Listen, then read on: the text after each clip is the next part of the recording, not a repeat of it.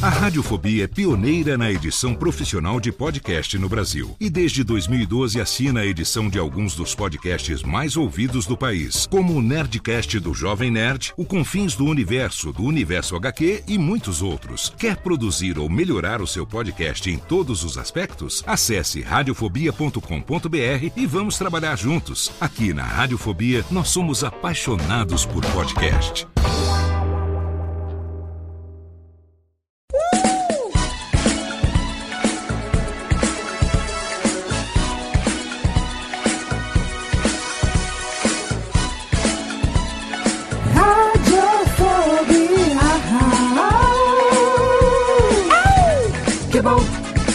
Já vai começar.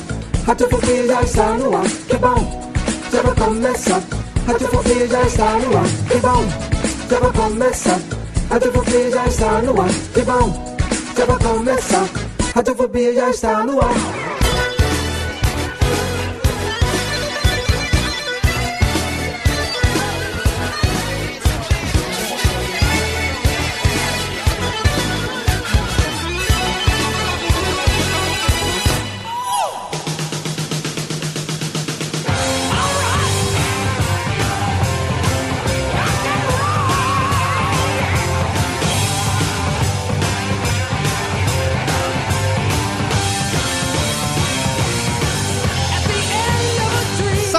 Ouvinte desocupado, você do mundo inteiro que insiste em ouvir essa bagaça de podcast. Sim, você me conhece, eu sou Léo Lopes e é com orgulho na minha tetinha enxadrística que eu trago pra você mais um episódio do seu Radiofobia, totalmente fenomenal. Técnica, por favor, cutuca os anões aí pra baterem palminha. Rubens e Jorge, acordem, anões.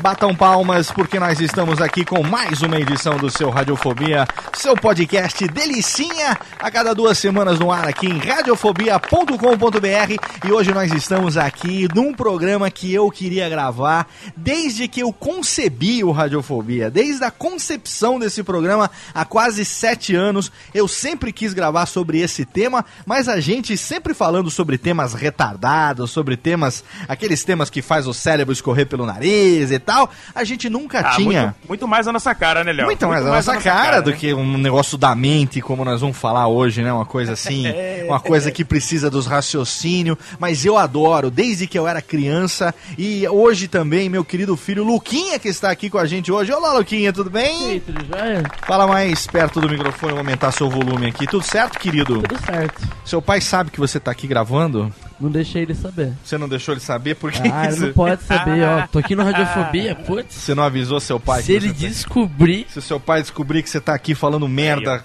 já pensou? Você devia estar dormindo uma hora dessa manhã, você tem que acordar às 6 horas da manhã pra ir pra escola. E você está aqui hoje porque nós vamos falar sobre qual o tema do programa de hoje, Luquinha? Xadrez. Xadrez, meu querido, exatamente!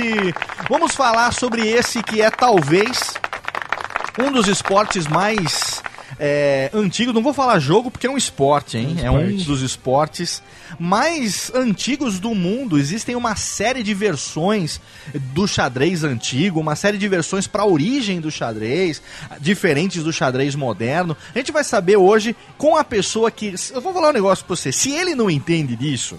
Eu não sei quem que entende do negócio, entendeu? Não tem no Wikipédia, não tem dicionário, não tem ninguém. Mas pra conversar comigo e com o Luquinha sobre xadrez, eu tenho aqui diretamente de Niterói, de volta ao Radiofobia, ele que estava já deixando a gente com saudades. Agora ele só quer saber de Canal 42, ele só quer saber de cinéfilos. A presença do meu amigo, ninguém menos do que Bruno Costa, o Zumbirosca. Olá, Bruno! Aê! De volta, hein? Saudade, Léo, saudade. Porra, cara, onde é que você tá? Você não vem mais aqui gravar os programas, cara? Você fica. Mas eu tô agora aí pela internet espalhada aí, canal 42, Cinecast, vai pra lá, vem pra Caraca. cá, o negócio tá complicado, Léo. Você tá Tá faltando tempo, Léo. Você tá dominando a internet agora e agora você só deixa pra vir aqui nos temas do mais alto garbo e elegância, eu tô sabendo, hein? Aí sim, Tá né? escolhendo sim, os né, temas a dedo. Ô Bruno, você também é um cara que Hum. gosta das, do, do tabuleiro de 64 casas? Rapaz, eu fui campeão de xadrez na minha escola, Olha cara. aí, cara, estamos convidando É, pessoas certas, hein? ah, Convidamos a pessoa certa. E não foi com o cheque pastor, né? Não foi com o Não, cheque foi o pastor. não, não, não, não, não. Aqui não tem esse tipo de coisa, não, Léo. Ganhei ali jogando na marra e vamos que vamos. Olha aí, convidamos a pessoa certa, porque hoje, pra falar sobre xadrez, a gente trouxe aqui um cara que entende do negócio, ninguém menos do que o mestre internacional de xadrez, ele que também é um dos pioneiros, uma das iminências pardas aí do pôquer brasileiro, ninguém menos do que Vini Marques hoje no Radiofobia. Olha que fenomenal! Fala, Léo, muito obrigado aí pelo espaço, viu? Cara, Vini, que alegria ter você aqui com a gente hoje, meu velho. Obrigado por ter aceito o convite. Estamos muito felizes de ter você aqui, cara. Poxa, a alegria é minha, Léo. Muito obrigado aí pelo espaço. É, o Vitão falou aí do trabalho de vocês e depois pu- pude conferir aí pela, pelas redes sociais. É um trabalho muito bacana, feito por grandes profissionais. Aí o- a honra é minha aí de poder falar de um, de um assunto que me fascina tanto aí, que é o, que é o xadrez. Hoje, é, hoje eu costumo falar mais de pôquer, mas xadrez Sim. é minha, é minha grande paixão. Aí passei até a tarde toda aqui jogando pela internet aqui para dar uma dar uma lembrada nos bons tempos ali, muito bacana mesmo, Léo. Olha aí, convidamos a pessoa certa, então com Vini Marques, a gente vai agora pra viradinha, daqui a pouco a gente volta em definitivo pra falar hoje sobre xadrez. Não saia daí, já já. Cadê, Térica? Aumenta aí a musiquinha que daqui a pouco a gente volta.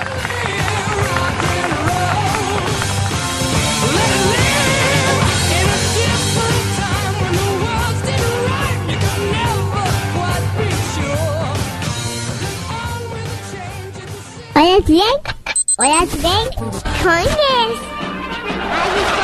Radiofobia. Radiofobia.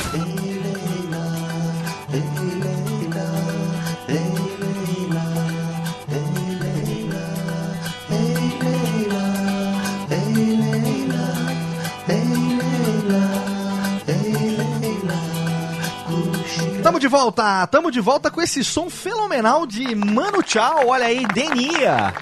E eu vou te falar um negócio, eu vou te falar um negócio, viu? A gente abriu com o Rainbow, né, o Long Live Rock and Roll, música selecionada pelo Vini, e a gente agora tá tocando essa. Eu vou te falar, não foi nada combinado, Vini, mas se eu não me engano, a gente vai conferir no post depois, eu acho que essa foi inclusive uma das músicas que o Vitão pediu quando veio gravar com a gente aqui, cara. Olha aí, ó. Muito legal. Mano, tchau. Vocês, ah, eu fiquei sabendo que é amigo pessoal de vocês ou não? Vocês, um, um produtor, é, alguma é coisa amigo assim? nosso, aí a gente conheceu ele através do meu primo Cadu, ele que é produtor dele. A gente teve aqui, quando ele fez o show em São Paulo, ele ficou muito amigo do Vitão, né? Puta, que legal. Tiveram cara. muito tempo junto e a gente teve mu- muito contato com ele. Ele que canta em seis idiomas, é um cara sensacional, é um Excelente. talento aí, o Manu. Excelente. É muito bom ter essas indicações aqui ecléticas no Radiofobia de uma pessoa que, né, é eclética na sua essência. Eu quero entender um pouquinho do Vini Marques. O Vini, pra quem não conhece,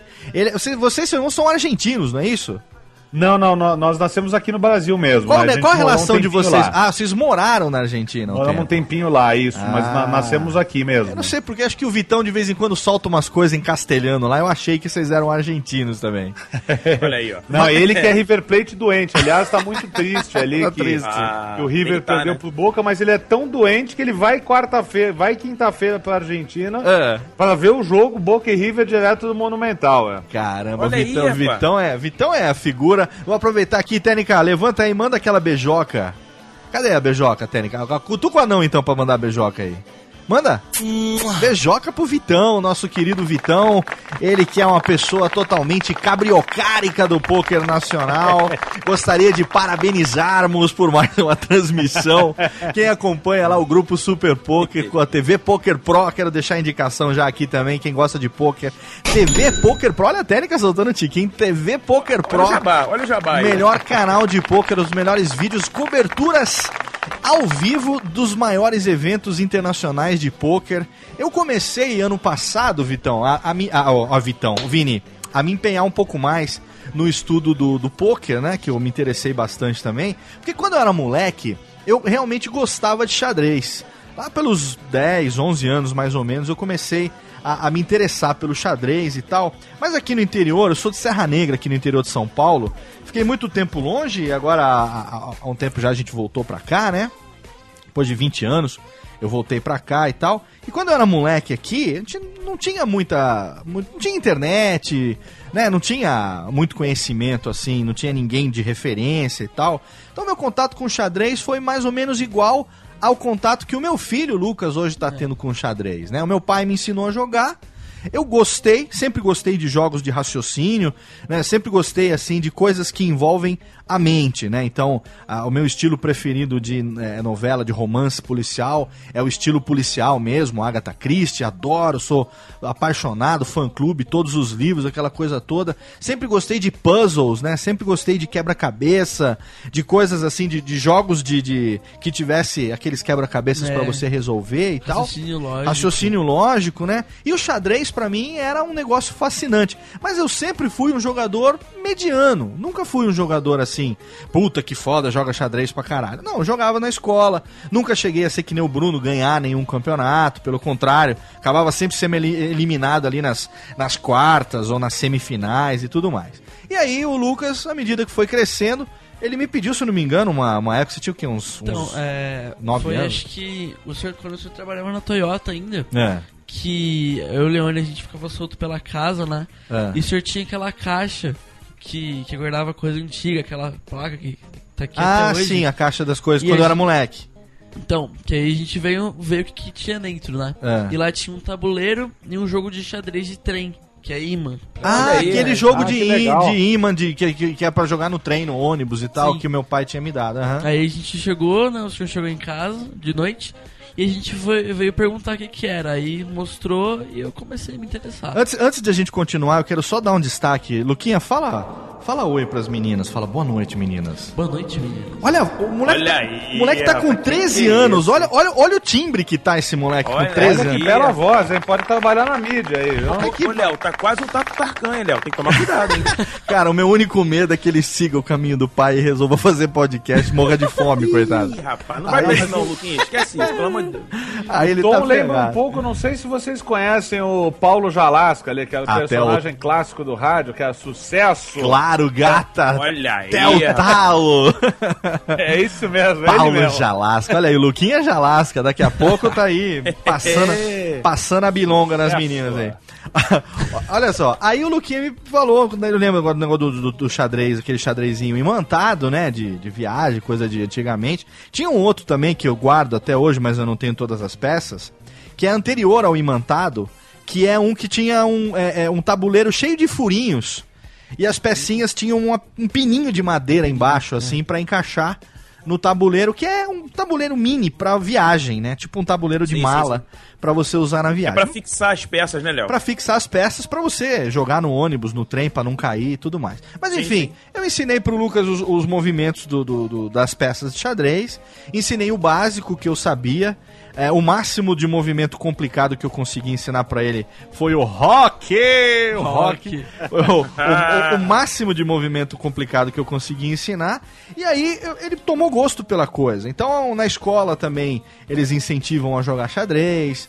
É, tem também a, o Interclasses, né? Onde as turmas é, jogam umas contra as outras e tal. E aí tem também o xadrez, ele se inscreveu lá pra jogar xadrez e tudo mais.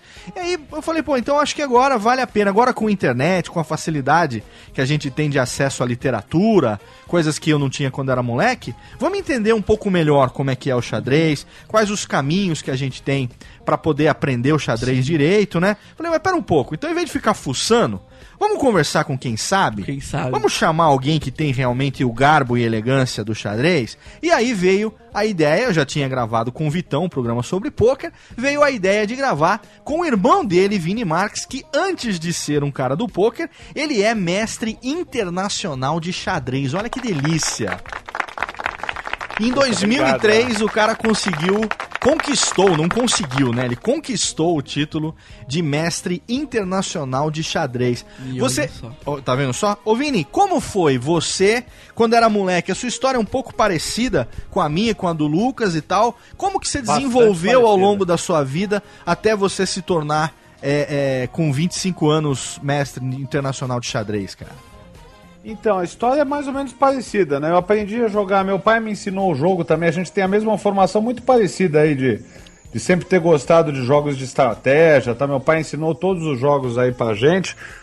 E aí eu aprendi o xadrez, eu acho que eu devia ter uns 10 anos, acho, 10 ou 11 anos ali. Era um pouco, eu sei que eu sou de 78, Sim. e isso foi antes do match Kasparov e Karpov de 90. Então eu devia ter entre 10 e 11 anos quando meu pai ensinou a jogar. E eu peguei muito gosto pelo, pelo jogo. Eu sempre gostei de jogo de estratégia. E, e aí ia para a escola e tinha um outro amigo meu da minha classe que também é, gostava de jogar. Então a gente ficava conversando sobre xadrez, jogava tal. E logo veio.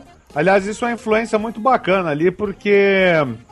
É, como era aquela época que não tinha internet, não tinha nada, então foi ta- talvez o, o último match, é, a disputa pelo título mundial que foi super badalada aí, Sim. que foi Kasparov e Karpov em 90 ali, que foi metade do match em Lyon, na França, e metade em, em Nova York. Então saía no jornal as partidas, né? É, as anotações com, com os lances Cara, e tal, e a gente me lembrou o jornal e ia reproduzindo a No partida. Jornal da Tarde, puta que memória agora que veio, cara. O Jornal da Tarde e o Estadão o tinha. Estadão e no Jornal da Tarde tinha na, na, na, numa- na coluna ali vinha o tabuleirozinho com a atualização das jogadas, cara. Isso, exatamente. Caraca. Aí tinha. Era a época que suspendia a partida, seguia no outro dia. Então tinha. A gente seguia as partidas, via lá, reproduzia a jogada do, do, do Kasparov e do Karpov e ficava tentando entender o que os caras estavam fazendo, né? Caraca, eu Isso lembro aqui disso. é tudo muito complicado, né? Porque os caras, é, a gente aprendia, aprendeu a mexer as peças, tinha alguma noção por já ter alguma prática, mas não tinha aquela é, noção total, né? Aí a Sim. gente falou, tanto eu quanto ele, esse meu amigo é o Álvaro Aranha, hoje ele ainda segue com xadrez, ele, ele, ele não é mestre internacional, mas ele é mestre FIDE, que é a terceira graduação, né? Grande mestre é mais alta, Sim. mestre internacional a segunda, essa terceira que é mestre da federação. E ele é técnico da equipe olímpica feminina do Brasil. Então nós dois tivemos aí carreira de sucesso Caraca. no jogo, né? E aí a gente, ele falou com o pai dele, que é um matemático conhecido ali, e eu falei com meu pai, né? Meu pai também, meu pai é da área de sistemas, tal, sempre gostou muito. E aí a gente foi em 91, se, se associou ao Clube de Xadrez São Paulo ali. Eu tinha 12 Certo. para 13 anos. E aí a gente foi lá para tentar ter aula com alguém, pra gente jogar. A gente achou que a gente jogava super bem, né? No primeiro torneio que a gente jogou, eu empatei com ele, ele empatou comigo, a gente perdeu todas as outras partidas, né? Então, uma situação, uma atuação periclitante ali, desastrosa e É, periquitante. né? Aí, pô, foi, fizemos, aí fo- fomos lá ver como é que fazia a aula e tal. E eu também era associado da, da Associação Atlética Banco do Brasil, da ABB, que minha mãe é funcionária do banco, né? certo. E lá também, a gente passeando, jogando futebol. Ele ab- abriu lá um turma de xadrez para crianças, isso, aquilo. E aí, no final de 91, eu comecei a estudar xadrez mais seriamente no clube, que tinha um professor, o Angel Gutierrez, que é um chileno, que também é mestre da federação. Uhum. Era um- foi meu primeiro professor. Então, tipo, o, o começo foi mais ou menos assim. Eu tive uma evolução muito rápida, porque eu gostava muito de jogar já, de ter aula no clube no final de 91. É, em, em começo de 92 eu já disputei o Campeonato Paulista da minha categoria. Aí começou é, a carreira muito bacana, mas o começo, Léo, foi mais ou menos parecido com o de vocês, viu? E como é que você é, é, você pode dar esse esse passo além, né? Você é, é, joga com os amigos, tem um amigo lá, geralmente tem assim um amigo que também gosta e aí um incentiva o outro, um fica cobrando do outro, aquela coisa do, né? Que, que é bem saudável, né? Dos amigos. Quem com você, seu amigo? O João Pedro e o Victor, os dois gostam bastante de. Os dois acabaram no, na, na que eu fiz interclasses. É. Eles ficaram um contra o outro. Demorou mais de duas horas a partida deles e teve que pegar o reloginho. Ah, não entendi. Então normalmente. ficaram ficou entre eles ali. ah. Bom, pelo menos ficou na sua turma, né? Ficou entre. Exatamente. turma, né? É, mais ficou ou menos Kasparov entre ali. Karpov. Ah, mais ou menos que as palavras do Pop. É o Kasparov e Karpov dos tempos modernos. É, né? era, o Deep, era o Deep Tot e o Deep Blue, né? Os dois e computadores Blue, dis- disputando um com o outro. É o outro a gente vai falar sobre isso daqui a pouco. Mas aí, é, é, eu queria entender o seguinte, Vini. É, é, como, como, qual a motivação, ou como hoje em dia a, a, a pessoa pode se. É, dar esse passo além, de sair do jogo é, habitual, ou daquele joguinho de final de semana e tal, e ele pode. Porque o, o xadrez, né? É, é, diferente, por exemplo, aí de, de sei lá, de, de um jogo de tabuleiro. Vamos falar assim, sei lá, o cara joga eu não, não- sei porque eu não quero desprezar nenhum jogo. Acho que todo jogo, todo jogo é bacana, mas o xadrez, mais do que um jogo que usa um tabuleiro, ele é um esporte da mente, né? Assim Esse como é realmente é o esporte de conhecimento, é o esporte né? da mente mesmo. Assim né? como o poker também já é, né, reconhecido é, é, como esporte Sim. da mente, mas o xadrez antes, o poker ainda sofre, apesar de já ter esse reconhecimento, ainda sofre muito preconceito por conta daquela coisa da comparação com o carteado de cassino, com as Isso. De dinheiro, com aquela, aquela imagem de se jogar aquele estolete de dinheiro em cima da mesa, apostar carro, casa, fazenda e ônibus e o cacete. E, e não A é nada mulher disso, né? filhos A mulher, né? os filhos e tem e todo mundo tem, eu também tenho. Quando quando uma vez eu- a minha avó tinha trauma negócio de baralho, na casa dela não podia entrar baralho.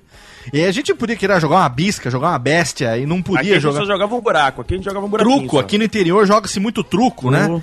A gente queria jogar truco, aí não, porque na casa da avó não pode ter baralho. Aí depois é que eu fui descobrir que tinha toda uma história do vô, que quando era jovem perdeu não sei o que no baralho e tal. Então é isso que faz com que o poker ainda hoje seja né, um esporte assim tão. É, é, é, esse preconceito É. com relação a ser um jogo de azar ou um jogo da mente. Mas o xadrez, ele é definitivamente um, um esporte de estratégia e um esporte de raciocínio. E como todo esporte, ele requer um treinamento, ele requer um condicionamento. Né? Como é que se condiciona corretamente para jogar xadrez, ô, Vi- ô Vini? Então, pô, esse- excelente aí a tua, tua pergunta, porque realmente é o é o grande divisor de águas quando você entende qual que é o caminho para você dar esse esse passo, né? Então, no meu caso, tipo assim, hoje em dia, como tem mais acesso à informação, né? Existem é, softwares de softwares de estudo, programas que jogam jogadas, né, Vini? é, Exatamente. Tipo, já, é, em vez da gente ter que procurar é, estudar o livro das partidas do- dos caras bons jogadores, Aham. você entra num programa lá, procura e já tem lá analisado, comentado. Então o acesso à informação hoje ele é muito mais fácil. Claro que isso tem dois lados, né? Pessoal, tem o lado de, de assim, que se você sabe usar a ferramenta é muito bom, e se você não sabe, os jogadores da velha guarda têm um pouco mais de vantagem, porque Sim. você aprendeu muito na, no braço ali, então você acaba tendo essa experiência prática sendo mais válida. Claro que se o cara sabe usar a ferramenta, ajuda muito. Agora, no meu caso, foi o. é, meu pai, né, quando viu que eu comecei a gostar, ele começou a. E não tinha literatura em português, né? Isso aí. Aí eu devo tanto ao meu pai quanto é, minha mãe, né? Que, tipo, a gente sempre teve é, muito interesse aí em conhecimento, livro, essas coisas todas. Aham. Meu pai, malandramente, é, comprava uns li comprou uns livros de xadrez para mim em espanhol É. e me ajudava ali a, a dar uma olhadinha lá quando eu era e me assinou uma revista de xadrez em inglês. Ah, que tinha conteúdo rapaz, técnico, que não tinha, né? Porra. Então, tipo assim, falando, ó, man, se, se vira aí pra ver com o dicionário, vai, porque o conhecimento tá aqui. E pra mim serviu tanto pra aprender xadrez quanto pra aprender inglês, né? Que eu nunca fiz curso, mas é, depois viajei muito, e tal, falo inglês fluentemente, e tal, mas isso Até foi pela necessidade, né, Vini? De você ter que ler Exatamente. o material e tudo mais, né? Exatamente, só tinha isso aí. O material em português não existia. O professor que eu tinha é um professor muito bom. Isso também ajuda muito, né? Aham. O, o- o meu treinador, o primeiro treinador, o Ângel, o chileno, ele era espetacular, tanto que ele formou muitos bons jogadores, né? Então, é, ele vinha com. Tinha uma didática muito boa sobre como que você melhorava. Por exemplo, é, a gente fazia. é, quando eu cheguei no clube lá para começar a ter as aulas, cara, as primeiras aulas a gente vinha com uns diagramas ali com umas posições para fazer cálculo de jogadas, né? É, chama parte tática, né? No xadrez. Aham. Que é de você ver cálculo bruto. Então, tipo assim, cara, o cara tirar, imprimia lá, cara, tinha lá uns, uns 100, 200 diagramas que tinha Nossa. que resolver para outra aula, né? Caraca. Caramba, olha Que só. é uns, rapaz, uns que probleminhas isso. que, tipo, hoje em dia eu vejo que são simples, né? Mas, tipo, Uhum. na época não era tão simples, que era aqueles mate em 3, mate em 4 com tal tema, né? Com tema Uhum. de desvio de peça, com tema de destruição de defesa, com tema de um monte de coisa. Isso daí, ele é- era brilhante nisso aí. Depois a gente foi ver com o tempo que os russos treinam da mesma maneira, né? Entendi. Olha, Eles que começam com, com, com um cálculo bruto, depois que você sabe todo o fundamento. Ele só te coloca a situação de cálculo bruto. Pra você fazer aquilo ali, fazer com muita repetição, igual a academia, né? Que o cara chega e fala, pô, como é que o cara consegue levantar lá 200 quilos? No xadrez ele chega e fala, pô, como é que o cara consegue calcular aquele tantos números de variantes ali? Isso aí, tipo, é muita repetição, né? Então a gente fazia, tipo, sei lá, os 200 exercícios que tinha de uma semana para outra. Aí você chegava na outra semana, você batia o olho em algum negócio, você lembrava daquilo ali. Então, tipo assim, isso ia criando uma biblioteca de situações padrão Aham. é, muito maior do que o dos outros jogadores, né? Entendi. Então você Ô, começava Vini, a ter... só, só, só- só um, um ponto aqui que talvez o pessoal possa não estar entendendo, mas no xadrez a gente tem que antever a jogada do adversário, né? A Perfeito. gente tem que pensar a estratégia para poder contra-atacar ou, ou se defender, dependendo da situação, obviamente, e mudar ela dependendo do curso da, do- da partida, não é isso? Exatamente, excelente também a, a sua colocação. É... O xadrez é uma batalha de ideias, né? Então, tipo assim, você tem que é, concatenar a sua estratégia com tentar ir um passo à frente para ver qual que é a estratégia do adversário para você já é, ou fazer um plano para se defender ou entender como é que ele tá pensando o jogo, né? Certo. E aí, e aí, é por isso que esse, é, essa parte do estudo, né? Isso aí a gente eh, tinha no xadrez, na verdade, você vê como é que é um jogo tão es- espetacular, porque ele é.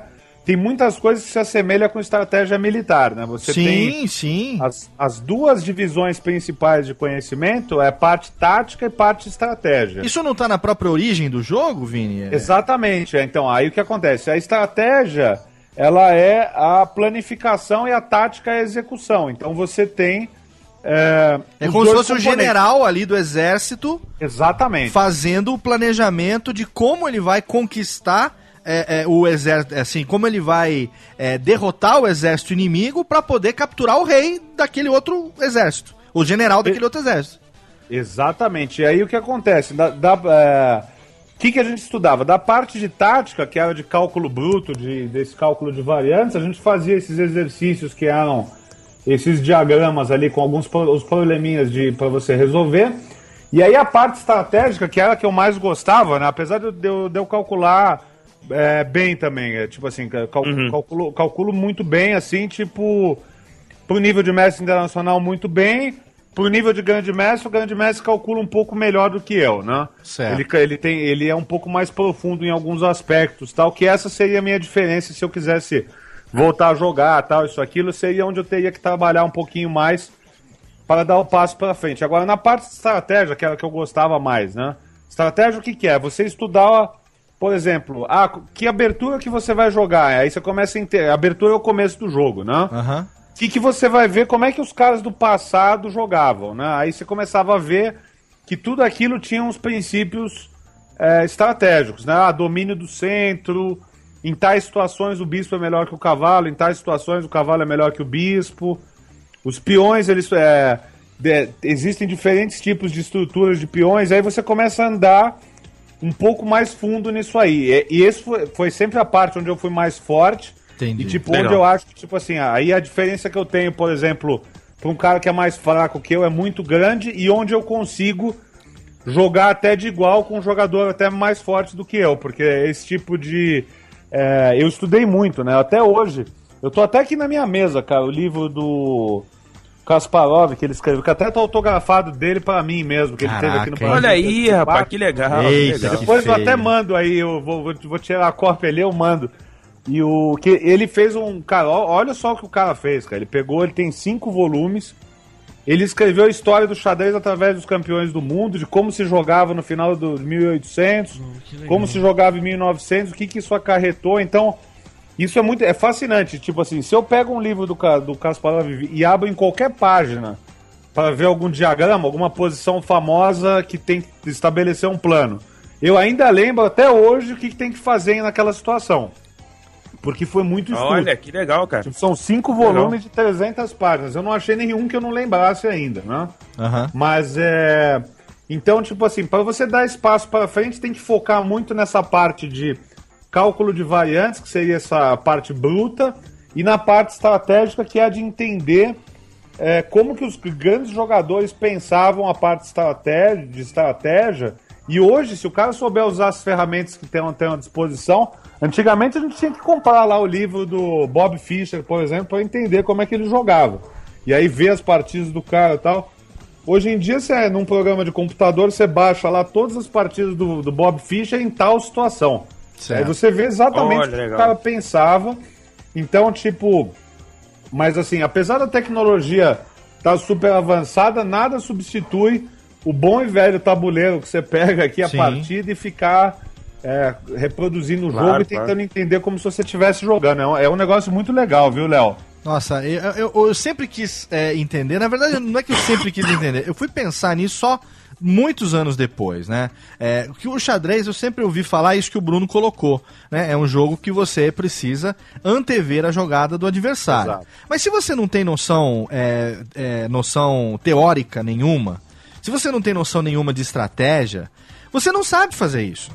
Exatamente. Você não tem como é fazer, porque você para na frente Ou, de um ou você faz, Léo, na intuição, né? Você Não, não, então, mas não é nem na intuição, intuitivo. você faz no achismo, na verdade. É mais do que na intuição. Porque o que que acontece? É, um, um jogador como o meu filho Lucas, por exemplo, ele não joga porque ele sabe o que ele tá fazendo. Ele joga na tentativa de pegar o outro de calça curta. Sim, Porque ele sim. não, ele não consegue, por exemplo, fazer isso. Eu vou, vou, eu vou ter uma, uma saída é, agressiva. Ou agora eu vou fazer uma. Eu vou começar esse jogo. O estilo do cara é mais agressivo, então eu vou ser mais agressivo do que ele. Ou eu vou começar na defensiva. Eu vou fazer uma abertura de cavalo pra eu, sei lá, manter aqui a minha, minha defesa enquanto eu começo, sei lá. Vou, posso estar falando uma grande merda aqui, mas é, eu vou atacar. não, eu, Amanda, vou, pode- eu vou pode tentar tá atacar. Eu vou tentar atacar pelos flancos e manter o meu meio fechado, entendeu? E, e, e- e muitas vezes o cara não tem noção nenhuma disso. Ele vai lá, ele sabe que a primeira saída ou ele sai com uma, ou ele sai com duas do peão na, na, na, na- pedra branca, e ele começa a agir de acordo com o que o outro vai fazer. Mas num tabuleiro de 64 peças, é impossível você prever todos os movimentos do outro, a não ser que já o- quando o jogo chega num determinado ponto de desenvolvimento que você tenha mais ou menos um desenho. Então, isso nunca foi lógico pra mim, nunca foi lógico não, nunca foi visível pra mim, né? Em que momento que o cara consegue vislumbrar isso? Não, pera um pouco. É, o- o- existe uma estratégia. O melhor coisa, por exemplo, o cara pegar esse que você falou de pegar um, um site ou um aplicativo ou comprar um livro. Qual seria a primeira alternativa? Vamos por aqui para um lugar onde, como aqui, por exemplo, você não tem uma escola de xadrez, você não tem uma academia Perfeito. de xadrez. Na escola do Lucas, né, lá na escola onde ele estuda, você tem o seu professor que é um professor que eh, ensina xadrez, né? Então. Mas ele não ensina isso de estratégia, ele ensina o movimento das peças, bota cada um na frente do outro e se vira, né, Essa se vira que é a negão. coisa mais legal aqui, legal entre aspas, porque lá o Ivanildo, que é o nosso professor, ele é professor de educação física e de informática. Sim. E quando tem o Como ele é o cara dos esportes, tudo que é esporte, botam ele no meio pra dar uma força. Exatamente. Então, sempre que Ah, tem um entendi. simulado, que todas os- as classes precisam estar em calma, é, em silêncio total, ele fala, não vamos fazer um esporte físico hoje, vamos jogar uma outra coisa. Gamão, dama, e muito raramente ele, todo mundo aceita o xadrez, porque, ah não, Uhum. porque é complicado, ah não, porque é Tem muito esse complexo. estigma, né, de que é difícil. Ah não, é jogo de velho, Não, tem e- essa e- também. Jogo de velho. E é. legal isso aí que o né? Lucas tá falando, ô Léo, porque eu pensei que muita gente, vocês iriam falar que teriam começado até com a dama, né? Porque geralmente o pessoal começa jogando E é, dama, é dama. e depois parte pro xadrez também. Eu vi muita gente começar pela dama e depois querer jogar xadrez por, por ser um esporte mais, como vocês falaram, né? Mental, de raciocínio e tudo mais. Interessante isso, né? É, be- é bem bacana, Bruno. E o, isso aí também é, é um pouco mais comum o pessoal jogar dama até é, do que o xadrez, né? Pela, pela própria dificuldade do xadrez, é sem desmerecer os profissionais de dama ali. É um jogo também, um jogo de estratégia tal. Mas ele já é um. É um jogo que tem uma complexidade bem menor, né? Porque as peças Claro, têm um sim, movimento só e tal.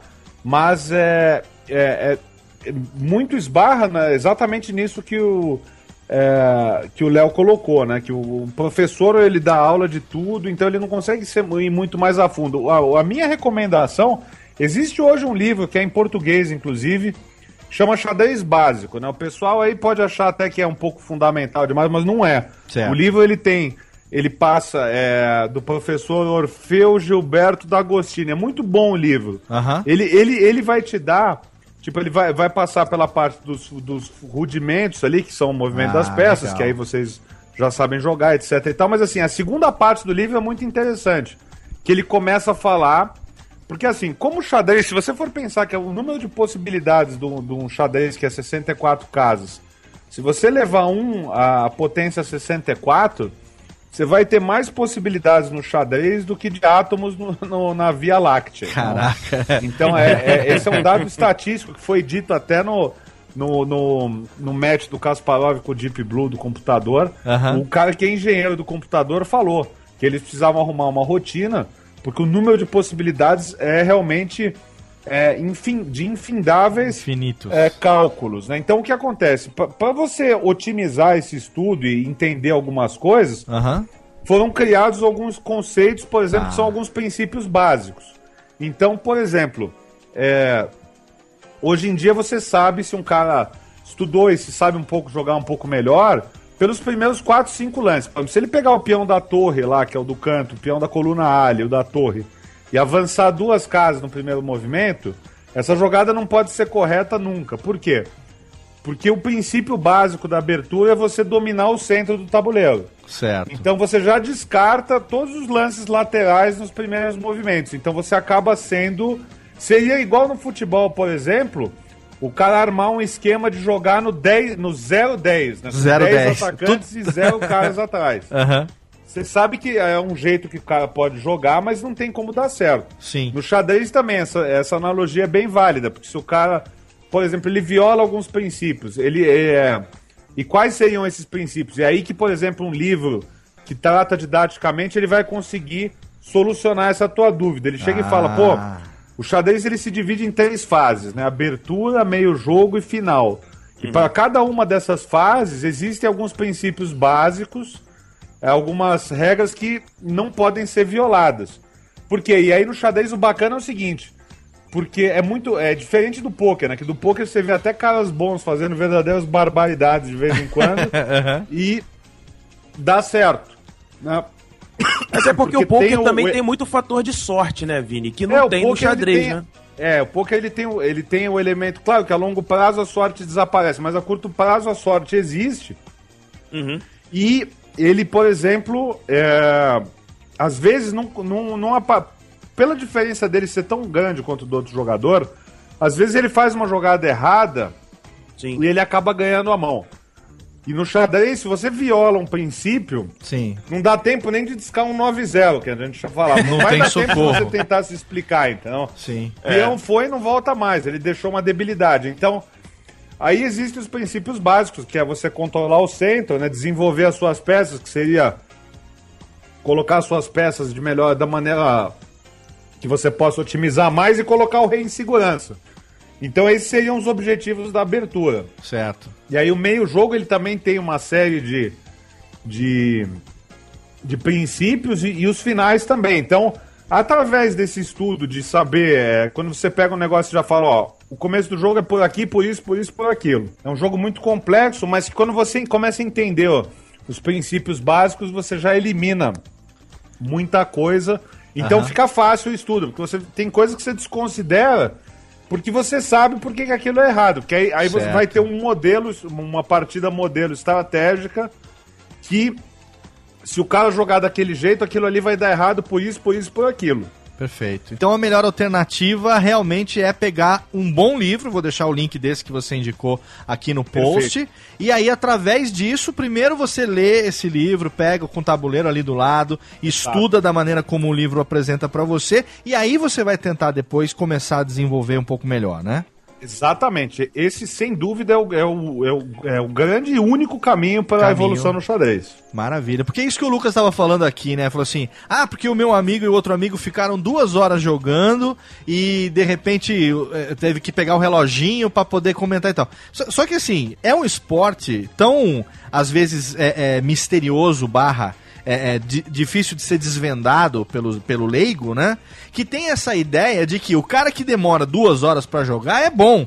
Quando na verdade, às vezes você tem ali dois pereba que estão tentando um se desvencilhar do outro durante É, duas exato. horas e não tem a menor ideia do que o outro tá fazendo. Aquele negócio verdade. de o cara jogou um peãozinho pra cá, aí o outro, sabe quando sobra tipo peão e rei na mesa? Sim. Não. Cara, entendeu? E daí fica rodando, brincando de pique, de pique, de, de, de- o, o, o- vai um pra cá, outro pra lá, um pra cá, outro pra lá, outro pra cá, pra lá, sabe? E se o cara entende no fundamento da coisa, nunca chega nesse ponto, né? Esse ponto é o ponto de que não- muito antes disso o jogo já teria terminado. Já. Né? Então, É, se o verdade. cara tem um pouco de noção, ele já sai na frente do jogador casual e ele tem condições de fazer isso que você falou então analisar que o outro realmente está jogando de uma maneira é, sem estratégia zero. E o cara que tem uma noçãozinha um pouco maior de estratégia, ele já vai conseguir então estar um passo à frente desse cara. Exatamente, isso aí, inclusive, pra, pra, fica a dica pro próximo campeonato escolar que tiver, se, compa- se pegar o livro e der uma estudada nele legal, no- a, a diferença do cara que depo- depois que você lê isso aí e entende alguns princípios, Aham. pros caras que não entendem aquilo ali, você acaba ganhando com o pé nas costas, você acaba ganhando porque você entende aquilo muito mais profundamente, né? Isso aí Sim. é, é até engraçado, porque quando a gente era moleque, eu e esse meu amigo, a gente, a gente teve professores distintos, né? Uhum. Então a nossa evolução com. É, a gente jogava igual e depois de dois, três anos a gente jogava diferente já, porque a gente tinha diferentes maneiras de estudar. E foi até curioso que a gente jogou. É, a gente começou a jogar de maneira competitiva em 92 hum. e eu fui campeão paulista sub 16,93 já. Certo. Né? Tipo assim, primeiro, segundo ano que eu tava jogando o circuito, eu ganhei. E 94 eu ganhei de novo. Inclusive, a última partida foi contra esse meu amigo, contra o Álvaro. Olha a gente jogou, eu precisava empatar para ser campeão, e aí eu empatei, ele, eu fui campeão, ele foi vice-campeão paulista. Então foi muito bacana porque a gente que começou a jogar de um jeito já tinha diferentes visões do jogo Claro que eu acho que eu jogava um pouquinho melhor do que ele, tipo, ti- é um pouco mais preciso em algumas coisas, né? Certo. Mas é, é muito legal da gente ver como é que as coisas evoluíram. Aham. Né? E tipo, da gente que ia jogar no clube, tava disputando o Campeonato Paulista é, com os melhores jogadores do estado e a nossa geração foi a geração. Isso aí não é subjetivo, não é opinião minha, isso aí é consenso. A nossa geração é, foi a geração mais difícil da história do xadrez ali, né? Caraca, é. Porque, ó, Que vou te legal, dar um hein? exemplo. Eu era muito bom jogador. Eu tinha, quer ver, eu ganhei no Paulista de 93, de 94, fui vice-campeão brasileiro em 95, 96, fui campeão brasileiro em 98. Joguei campeonato pan-americano, campeonato mundial. E eu era, da minha categoria, o terceiro melhor jogador do Brasil. Caraca. Porque o primeiro cara, é o Rafael isso. Leitão, que é número um do Brasil até hoje, e o segundo é o- é o- ficava entre o Rafael Leitão e o Giovanni Vescovi, que os dois foram grande mestre com 16, 17 anos, né? Cacilda. É bravo, né? Caraca. E, e o- Parabéns, uma, uma, uma É, informação é interessante aqui pro, pro, pro nosso ouvinte que não conhece, eu também não sabia disso, é que os títulos de grande mestre, que é conferido aos mestres de nível internacional, né? Depois tem o mestre internacional, logo abaixo o mestre FIDE, né? O candidato a mestre e o mestre nacional. Esses títulos são vitalícios. São vitalícios, são vitalícios. O cara Os- conquista isso e ele não perde, ele, ele, ele se torna e não distorna mais. É, não, não perde porque é uma dificuldade malandro pra conseguir essa parada. É um... Vamos, o vamos fazer o é seguinte. bravo, vamos fazer o seguinte, ó, eu, eu quero, eu quero desenvolver um pouco esse raciocínio, Vamos entender lá. um pouco como é que isso faz. Vamos pro nosso primeiro bloco aqui, rapidinho de melódias. Vamos fazer aqui o nosso merchanzinho pra você que tá aí, vender o nosso pequeno peixe, técnica, vender o nosso ticlinho aqui. A gente ouve uma musiquinha e já já a gente volta com muito mais Radiofobia hoje com Vini Marques falando de xadrez. Já já tem mais. Radiofobia. Radiofobia. E vamos rapidamente para o nosso primeiro bloco aqui de recados, o nosso merchanzinho e para você que já fez o download do programa, para você que já entrou, você já viu, nós estamos de roupa nova, de casa nova. É com muito orgulho que nós anunciamos a partir do programa de hoje o novo site do Radiofobia 2015, Técnica, exatamente.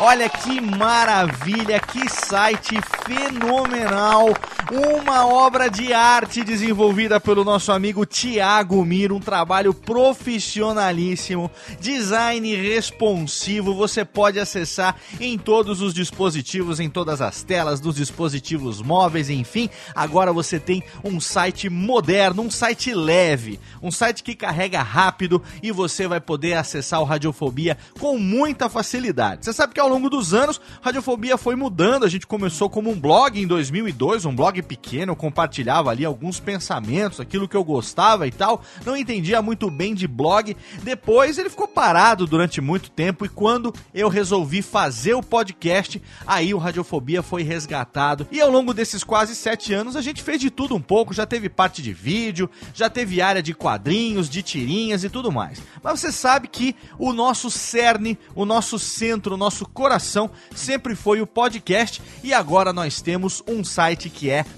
totalmente dedicado ao podcast. Lá você vai ter logo no topo, você vai ter ali os quatro episódios recentes das nossas atrações. Numa aba você tem os quatro episódios recentes no geral, depois você tem Radiofobia, Radiofobia Classics e Alotênica. Cada um deles com seu respectivo player, com o botão de download, download do zip, o tempo de duração, tamanho do arquivo, tudo ali já na home do nosso site. Na sequência tem a seção de quem já passou por aqui, nossos convidados. E você vai reparar, se você der um F5 aí, você vai reparar que a cada load, a cada carregamento da página, serão exibidos seis convidados diferentes de forma aleatória. Nós temos vários convidados aí, quase 50 convidados ao longo de todos esses anos. E aí, a cada vez que você carregar a página, serão exibidos seis. Vai ter lá a foto, o nome e automaticamente tem um link também. É só você clicar e você vai ser direcionado para o podcast que aquela pessoa participou.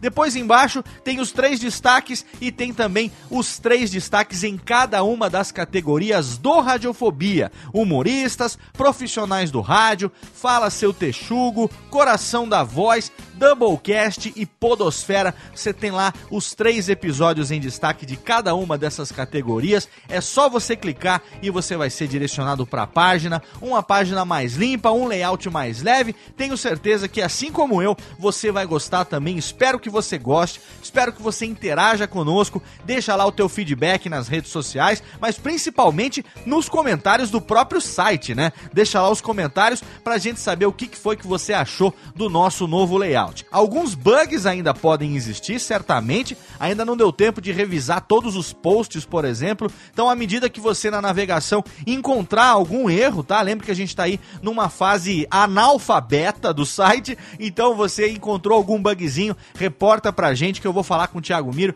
e ele vai arrumar lá pra você rapidinho. Logo, logo a gente vai ter um site 100% funcional. Já está 100% funcional, mas eventualmente algum bug ainda pode ser encontrado. Logo, logo a gente corrige tudo, tudo, tudo e ele vai estar tá totalmente 100% para você. E eu quero aproveitar aqui e deixar a recomendação desse profissional, desse cara que é da mais alta competência, Tiago Miro. Lá no rodapé do site tem o link para a página dele. Você vai entrar e se você tem aí um podcast, se você tem um site, se você quer renovar o seu layout ou quer começar do zero, não sabe o que fazer, entra em contato com o Tiago Miro. Se você quiser, você pode entrar em contato também direto direto comigo pela página de contato, Radiofobia Podcast Multimídia. A gente oferece para você também esse serviço e é claro que o Thiago Migo também trabalha conosco aqui na Radiofobia Podcast Multimídia. Você pode optar por falar diretamente com ele ou você pode falar com a gente. Ele também trabalha conosco e inevitavelmente vai prestar esse serviço para você. Espero que você curta, espalhe aos quatro ventos. Não esqueça de compartilhar também nas redes sociais e avisar para todo mundo que o Radiofobia tá de cara nova, de roupa nova Nova tá vestindo um smoking na sua versão 2015 de um site totalmente fenomenal do mais altíssimo garbo and elegância. Maravilha? Agora você fica aí com a primeira música pedida do Vini Marques, nada menos do que uma galera. USA for Africa, We Are the World. Aumenta o som.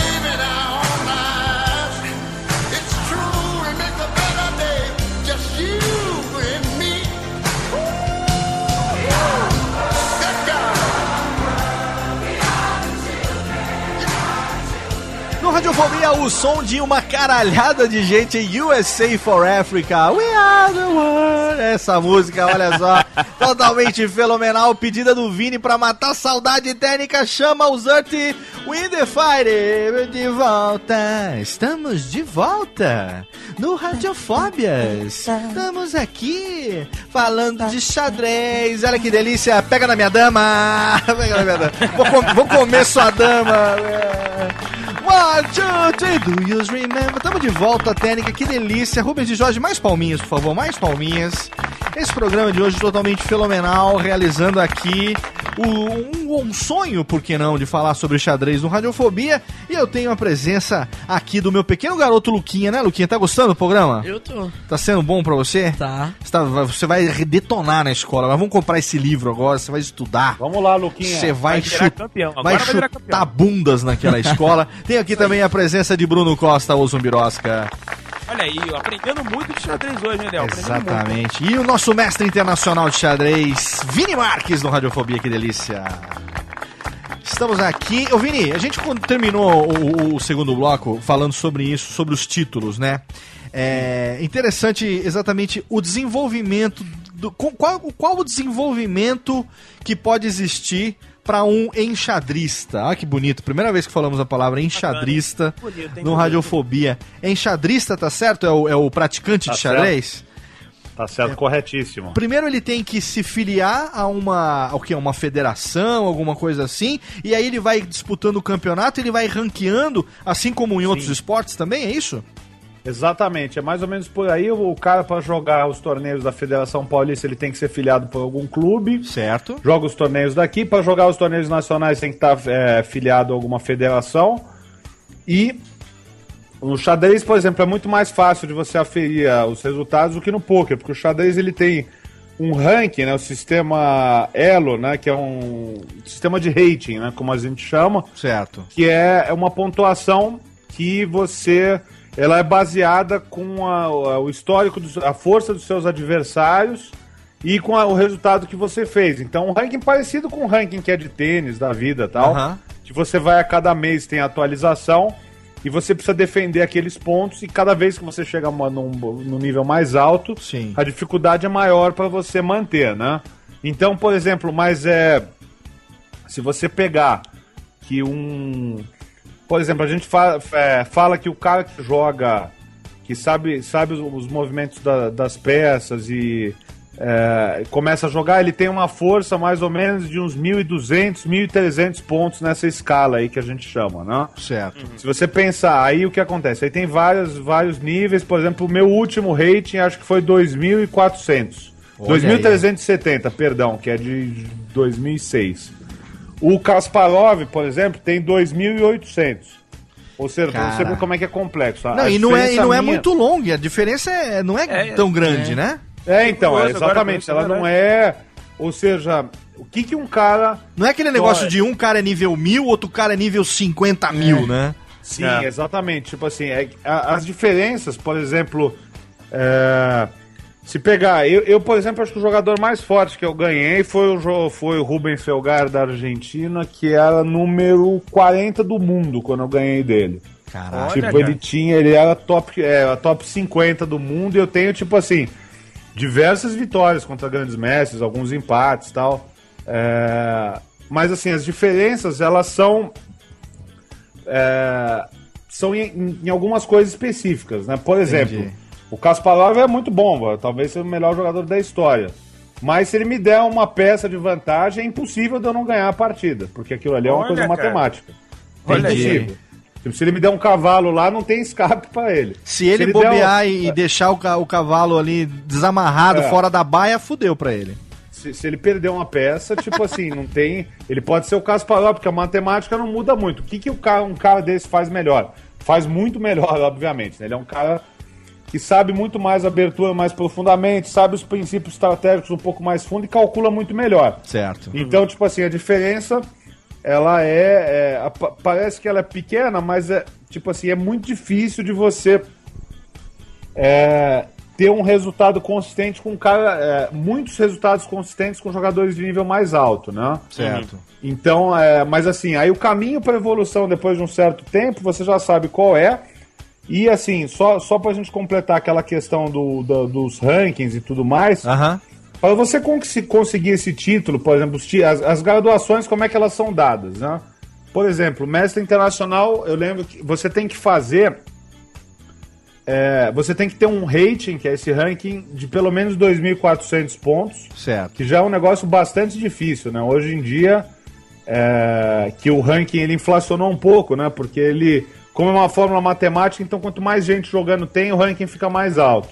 Mas mesmo assim, até hoje, se você pegar com 2.400, devem ter 15 jogadores com mais de 2.400 no Brasil. Caraca. Olha, cara. tipo, e, e- e na história tem acho que 32 mestres internacionais e acho que 10 grandes mestres. Então é muito difícil Nossa, no você Brasil tem que isso. fazer é, chegar com esse ranking em 2.400 pontos, não só isso, aí você tem que fazer três, de 3 a 4 resultados em torneios internacionais, que tem que ter um requerimento lá de. é, tem que ter pelo menos 40% de estrangeiro, tem que ter metade dos jogadores serem titulados, e você tem que fazer uma performance de pelo menos tipo 70% dos pontos nesse torneio. Ah. Então, cara. então é um drama, porque não é só um, né? Você tem que fazer isso aí quatro vezes e chegar com o seu ranking naquela pontuação. entendi. Então, tipo assim, é, aquele negócio que o cara. É o cara no xadrez não tem aquela coisa. Tipo, no poker, às vezes o cara ganhou um torneio porque deu tudo certo ali. No Sim. xadrez, tipo, os títulos só são dados. Tipo assim, você tem que fazer aquele negócio muitas vezes. Então É, não no- tem o cara no- que foi mestre internacional por acaso, né? O cara Sim. realmente. Claro que existem jogadores mestres mais fortes, mestres mais fracos, mas o cara que fez aquilo ali, por isso que assim, é muito reconhecido pelo fato da dificuldade que você tem para fazer o título, né? Certo. Tipo, Entendi. quando você joga até hoje, se eu quiser jogar o circuito de torneios na Europa, por exemplo, voltar a jogar alguma coisa assim, Ah, eu não pago inscrição, não pago hotel, não pago nada em nenhum torneio aberto do planeta. Os Caraca. caras dão, dão todas as condições possíveis, porque é, o fato de jogar um mestre estrangeiro possibilita os caras a tentarem fazer a mesma coisa, né? Entendi. Ah, Caramba, que o legal cara isso. vai hein? lá, então você agrega valor ao evento, mas é um negócio super difícil. Agora, Muito difícil. Tipo, mestre internacional é muito difícil, grande mestre um pouquinho mais difícil ainda. e tem alguma grana envolvida de premiação nisso, ou Vini? Tem. Tem, assim, a gente. É, é, é muito diferente a realidade do xadrez com a do poker, né? O poker os prêmios são muito maiores. Sim. No xadrez, os prêmios são muito altos para os 10, 20 melhores jogadores do mundo, né? Certo. Recentemente, o Magnus Carlsen, que é o melhor jogador do mundo hoje, que é norueguês, o né? norueguês. É o norueguês. Isso. Cara, o norueguês Tem- tem 2 mil. O, o ranking maior da história do ranking Elo é desse cara. Esse norueguês nascido em 1990. É. A técnica preparou a pauta aqui, ela estudou direito. A técnica passou o dia hoje com. A técnica passou o dia hoje com o bispo na mão, viu? Ela não sabia o que fazia, mas tava com o bispo na mão. Ela tava fazendo a pauta. Esse cara, ele fez, ele tem até hoje o maior ranking elo da história, 2.872 pontos. Você vê que não é Olha, uma cara. diferença tão grande assim, né? Porque a partir do mestre nacional até o grande mestre, a diferença passa a ser de 100 em 100 pontos, né? Pra graduação que vai, vai É, aumentando. então, tipo 2.200, assim, 2.300. Por exemplo, o mestre vai 2.400, para você ser grande mestre tem que ter o mínimo de 2.500. Só que assim, o grande mestre que ele é... O pessoal de, queria até criar uma categoria nova que era do super grande mestre. Que Caraca, é um mestre fica hein? meio inchado. É. De 2.500 a 2.800. Poderia ter um até Porra. 2.650 e um intermediário. acima daquilo para diferenciar um pouco. Mas é, o, o Carlsen, né, que é, o, é um fenômeno, né? Ele, ele, Aham. inclusive estudou com o Kasparov por dois anos, né? Depois Olha, o Kasparov parou de jogar, Aham. Se preparou E- mesmo pra isso, né? se preparou. Não, não, ele é um fenômeno. Eu lembro dele da, ele jogou quando a gente jogava os mundiais. Ele é muito mais novo que eu, tal. Mas é quando eu parei de jogar, já já já, já falavam do- dele lá que ele já com 12 anos já, já tinha foi mestre internacional, acho que com 12 anos de idade ou 13, um negócio impressionante. Olha então. isso, cara. Ele se, ele se tornou, ele se tornou mestre internacional com 13 anos. 13 anos, é. 13 Fenômeno, anos, fenômeno. 4 meses e 27 dias. O cara que se tornou é, é o terceiro mais novo de todos os tempos que atingiu. Ah, Olha aí, ó. exatamente. Caraca. Não, se cara é tornou grande mestre. Agora, tipo no assim, negócio da grana, você tava falando dele, o que, que você ia puxar Dele, dele? assim, aí, é, o último match pelo título mundial, o Carlsen e o Anand, né, que é uma lenda ali, o, o cara da Índia lá, que tem 45 anos, que era o maior rival do Kasparov, depois que o Kasparov parou, ele foi o melhor jogador do mundo, e agora jogou os dois últimos matches pelo título mundial com o Carlsen, esse match, a bolsa pro campeão do mundo foi 2 milhões pro ganhador e 1 milhão pro perdedor. É. Então, Tá tipo bom. assim, no nível tá bom, muito né, alto, Tá bom, né, Tá bom, tá bom. paga muito bem, né? Tá bom. Tá bom, tá bom. Eu Acho que eu vou largar tudo, vou jogar xadrez. Fazer que nem a técnica e andar por aí com o bispo na mão o dia inteiro. Eu não sei o que ela queria com esse bispo. Que, vai que ela vai tava- receber em placa de ouro, Léo, que vale mais do que vale dinheiro. mais do que dinheiro. Ô, Vini, É, tem muito. uma coisa que eu queria perguntar pra você, que é o seguinte. É, jogadas clássicas, né?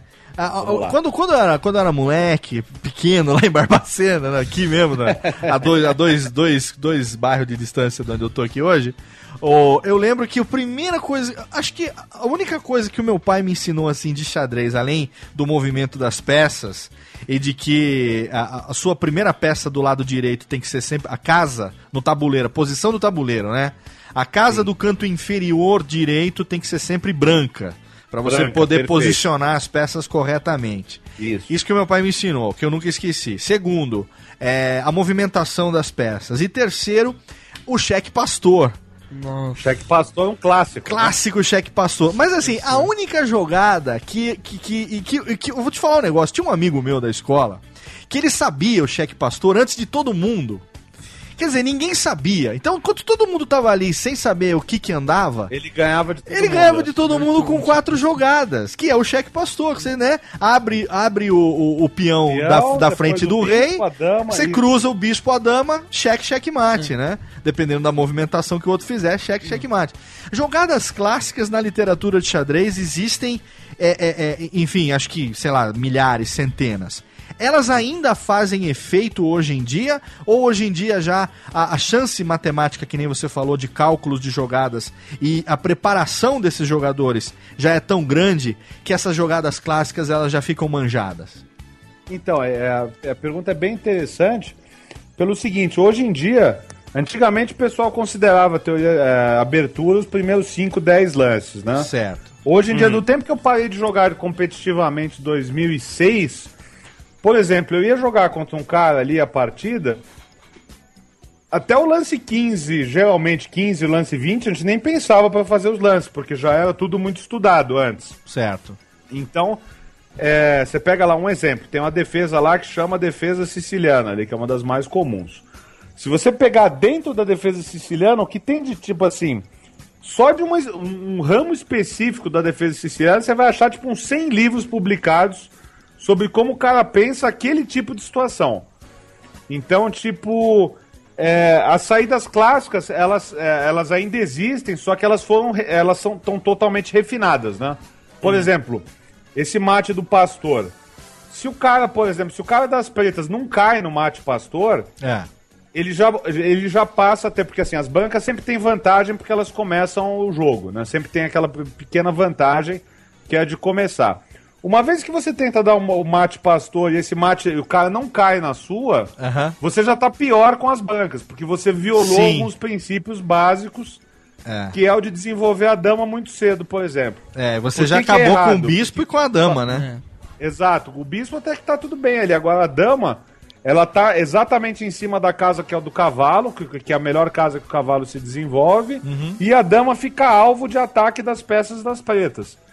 Então, tipo, essa é uma amostra clara que, tipo assim, por, por que, que no torneio lá o cara não tenta dar o pastor? Porque ele sabe que o cara vai evitar. Lógico. E aí, a partir dele ter tentado dar aquele golpe ali, ele passa a estar em ele perde a né? vantagem de começar, né? Sim. Sim, sim. Então, tipo, Até é porque tipo a jogada, blefe, a né? jogada do mate pastor é bastante característica, porque a partir do momento que você libera a casa do peão, você tem que cruzar o tabuleiro com duas peças principais, né? Você dá uma jogada que você cruza, não é uma jogadinha, não. Você tem que pegar a dama e botar ela lá na ponta pra você poder cruzar ela na frente do rei.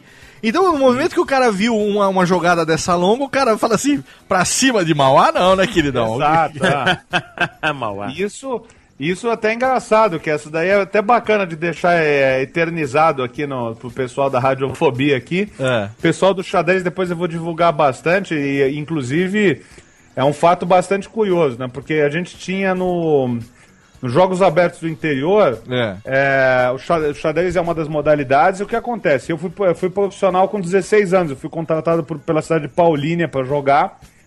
E a gente tinha, tipo assim, diversos jogadores profissionais defendendo cada, equi cada equipe.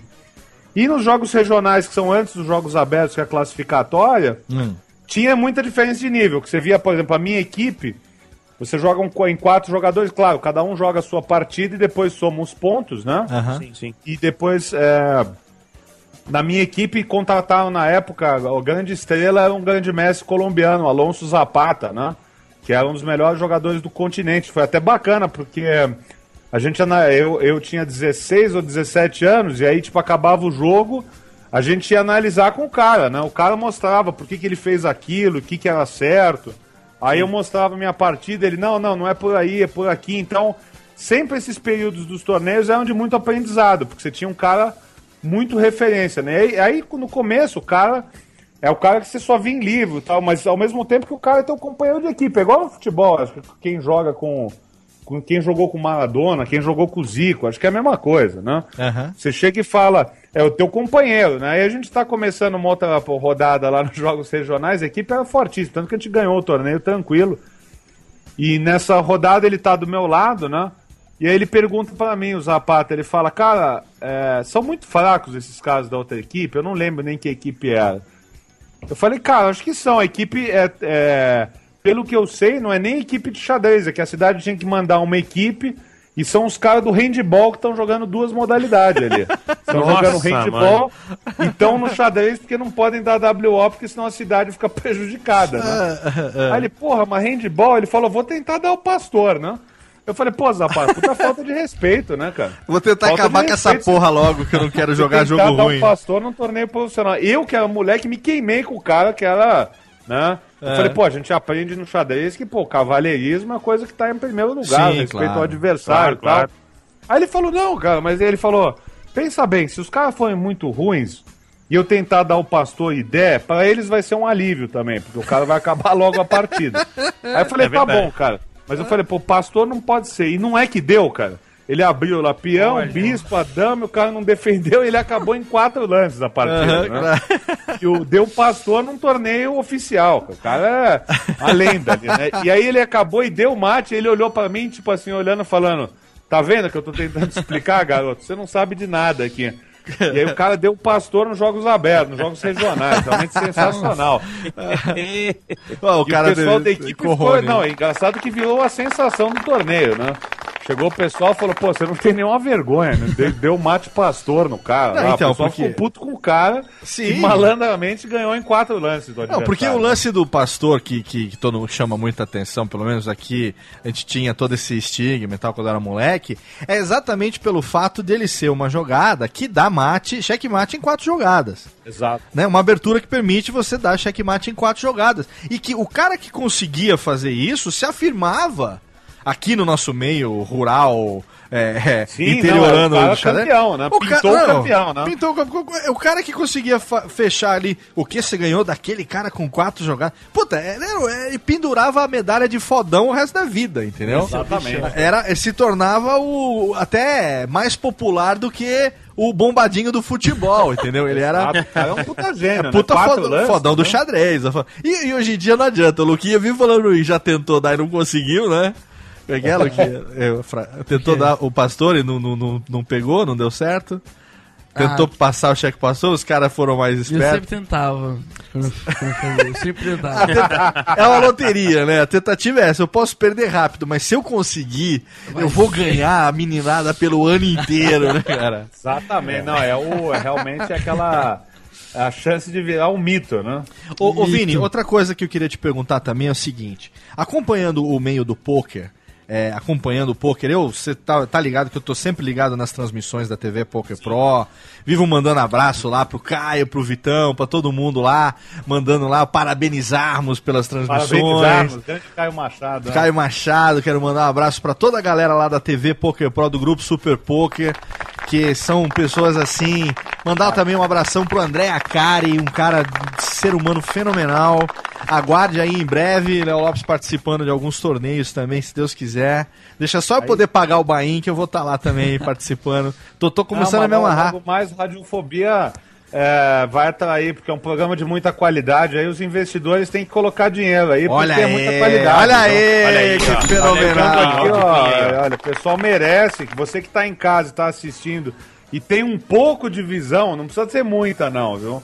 Um pouco de visão, fortaleçam aí com o pessoal do Radiofobia, porque os caras são bons. Ainda tem o Luquinha que vai dar um gás no xadrez. E, e se não der certo o livro, não der muito certo, eu vou até Serra Negra. Aí a gente fica uma semana estudando. Olha aí, pra matar aí, os caras aí.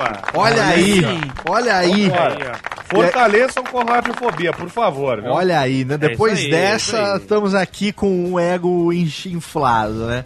Mas o que eu queria te perguntar, Vini, é o seguinte: acompanhando as transmissões, é, o legal de acompanhar transmissões de campeonato de pôquer é a análise das jogadas também, né? Perfeito, é. É, e uma coisa que, quando eu aprendi a, a- a lógica de que o poker ele não é um esporte de, de sorte, ele é um esporte da mente, que ele envolve o raciocínio, você pode até ter ali o bordo a seu favor, dependendo, dependendo, dependendo do, do, do, da- do flop, do turn e do river, mas você não depende dele, né? Tanto é que tem casos até de pessoas que ganharam campeonatos sem olhar as próprias cartas, indo pela estratégia dos outros e se julgando o que, o que iria apostar ou não, se ia aumentar as apostas ou não, de acordo com o comportamento dos outros jogadores. Uma prova de que o poker é sim um esporte de raciocínio, de Perfeito. estratégia, né? Mas o que eu percebo é que é o seguinte: você tem uma lógica. Você percebe. E tudo tem uma lógica, né?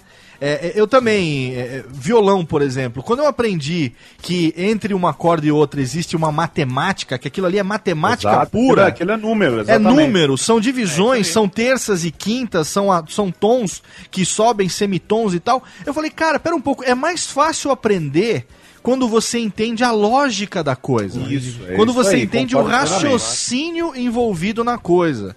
No caso do poker, por exemplo, você consegue perceber a postura agressiva de um cara que pode até estar tá arriscando, mas dependendo, por exemplo, da quantidade de, é, é, é, de, de big blinds que ele tenha na mão, que ele consiga pagar Sim. ou não, você consegue saber se ele tá indo, sei lá, arriscando aí um all-in pra ver se ele dobra e ganha mais sobrevivência na mesa, ou se ele realmente ele tá com tudo ali na mão e tá segurando porque ele tá confiando no que ele tem, entendeu? Você começa a, a ter esse tipo de raciocínio, né? No caso do xadrez, qual é a a- a- o cálculo, vamos dizer assim, ou a matemática ou a visão de jogo que predomina? É você enxergar o comportamento do seu adversário e a maneira como ele vai abrindo as jogadas e reagindo às suas, ou é você determinar uma estratégia e seguir essa estratégia do começo ao fim que você traçou? É, eu, eu acho que mais a segunda opção, de você seguir e de você comprovar a sua estratégia. Isso que é muito bacana do xadrez, que é o seguinte. Claro que se você vai jogar contra um adversário é, específico, a, a nossa preparação como jogador profissional, qual é? Você busca lá no computador o sistema de abertura que o seu adversário costuma ah, utilizar e você compara com o seu repertório de abertura para tentar antecipar o que, que vai acontecer na partida, né? Certo. Você fala, pô, se eu jogo isso, ele joga aquilo, a tendência é desembocar nisso aqui. Aí a partir daqui, eu vou tentar surpreender o cara com uma estratégia diferente. Então o que acontece? Se, a- se se essa sua parte de estratégia e a preparação, por exemplo, a, a coisa mais importante, assim como eu acho que no poker a maior qualidade que o cara tem é o cara ser autocrítico antes de qualquer outra coisa. Acho que o cara no poker um cara autocrítico inteligente vai ser sempre é, bem sucedido. No xadrez é de você analisar as suas próprias partidas, né? Certo. No xadrez, que as tuas partidas estão lá, todos os acertos, todos os erros, o que, que você precisa melhorar, o que, que você precisa refinar na tua estratégia. Então, tipo, o xadrez, por ele ser. O poker ele é um jogo mais de pessoas do que de cartas. Então, para você formular alguma estratégia bem sucedida, você primeiro precisa traçar muito bem o perfil do seu adversário. Porque às vezes não adianta nada você chegar e falar, pô, o cara é agressivo ou tá. Ou é tight ou agressivo. Não é, não existem só dois tipos de jogadores de poker. Você precisa definir Sim. o quanto agressivo ele é, o quanto quão tight ele é, o quão agressivo ele é, se ele procura por ação, se ele desvia de ação, como é que ele tá na mesa. No xadrez já é diferente, porque no xadrez não tem aquela questão. Você só vai ter essa questão da. De você tentar entrar mais na cabeça do cara, isso, aquilo. Isso aí você tem isso aí antes do jogo, de você tentar surpreender o cara Sim. na sua preparação de abertura. Durante o jogo, é a sua estratégia contra a estratégia do teu adversário. Certo. Então, aí pouco vai mudar o jeito que o cara tá, o jeito que o cara tá fazendo e tal. Aí é muito mais.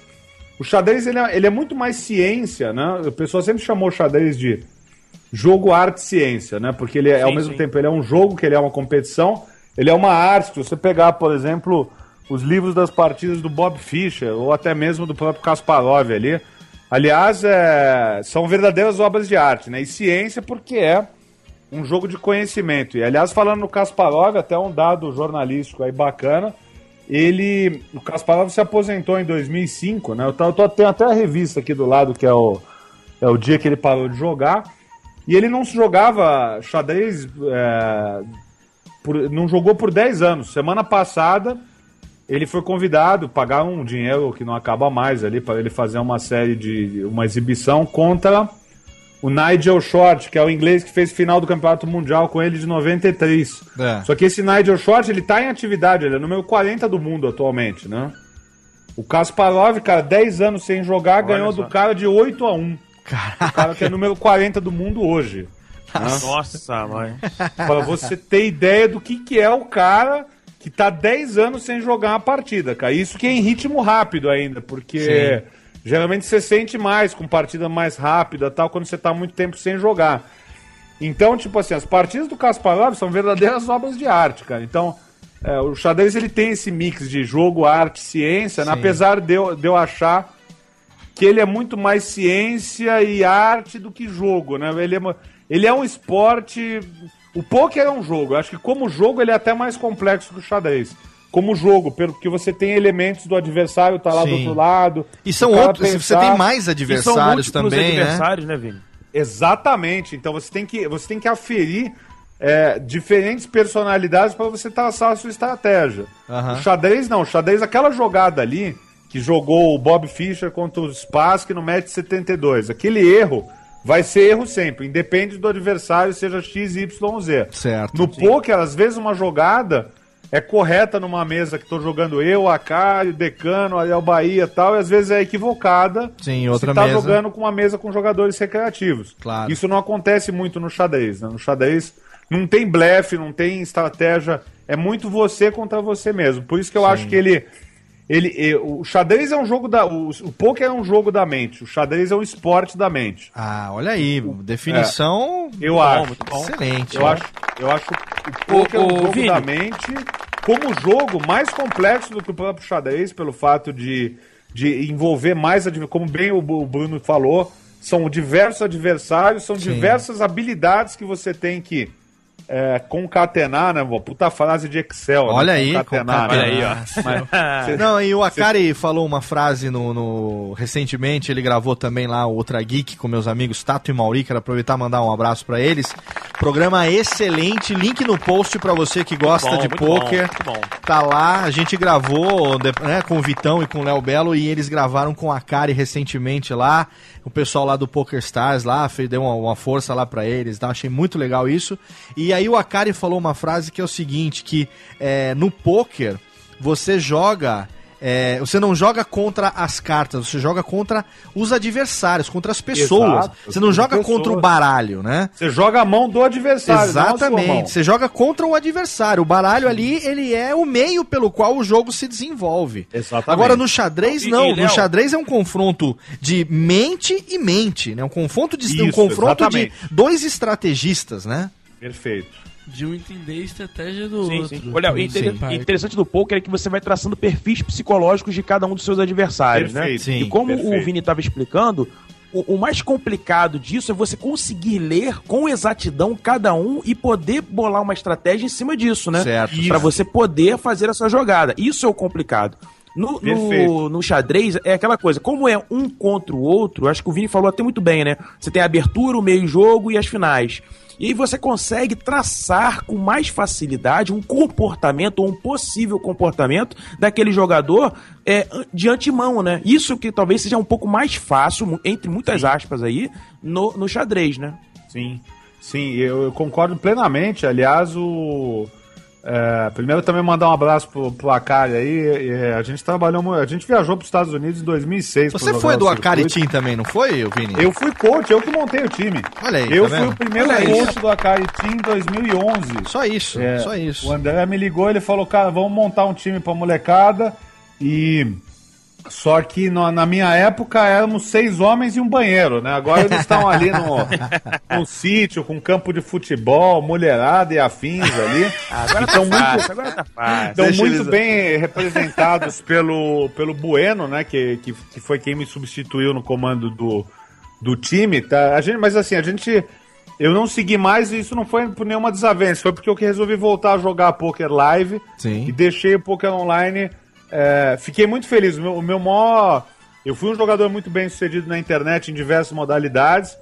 Mas é, os meus grandes feitos no poker foram no poker ao vivo.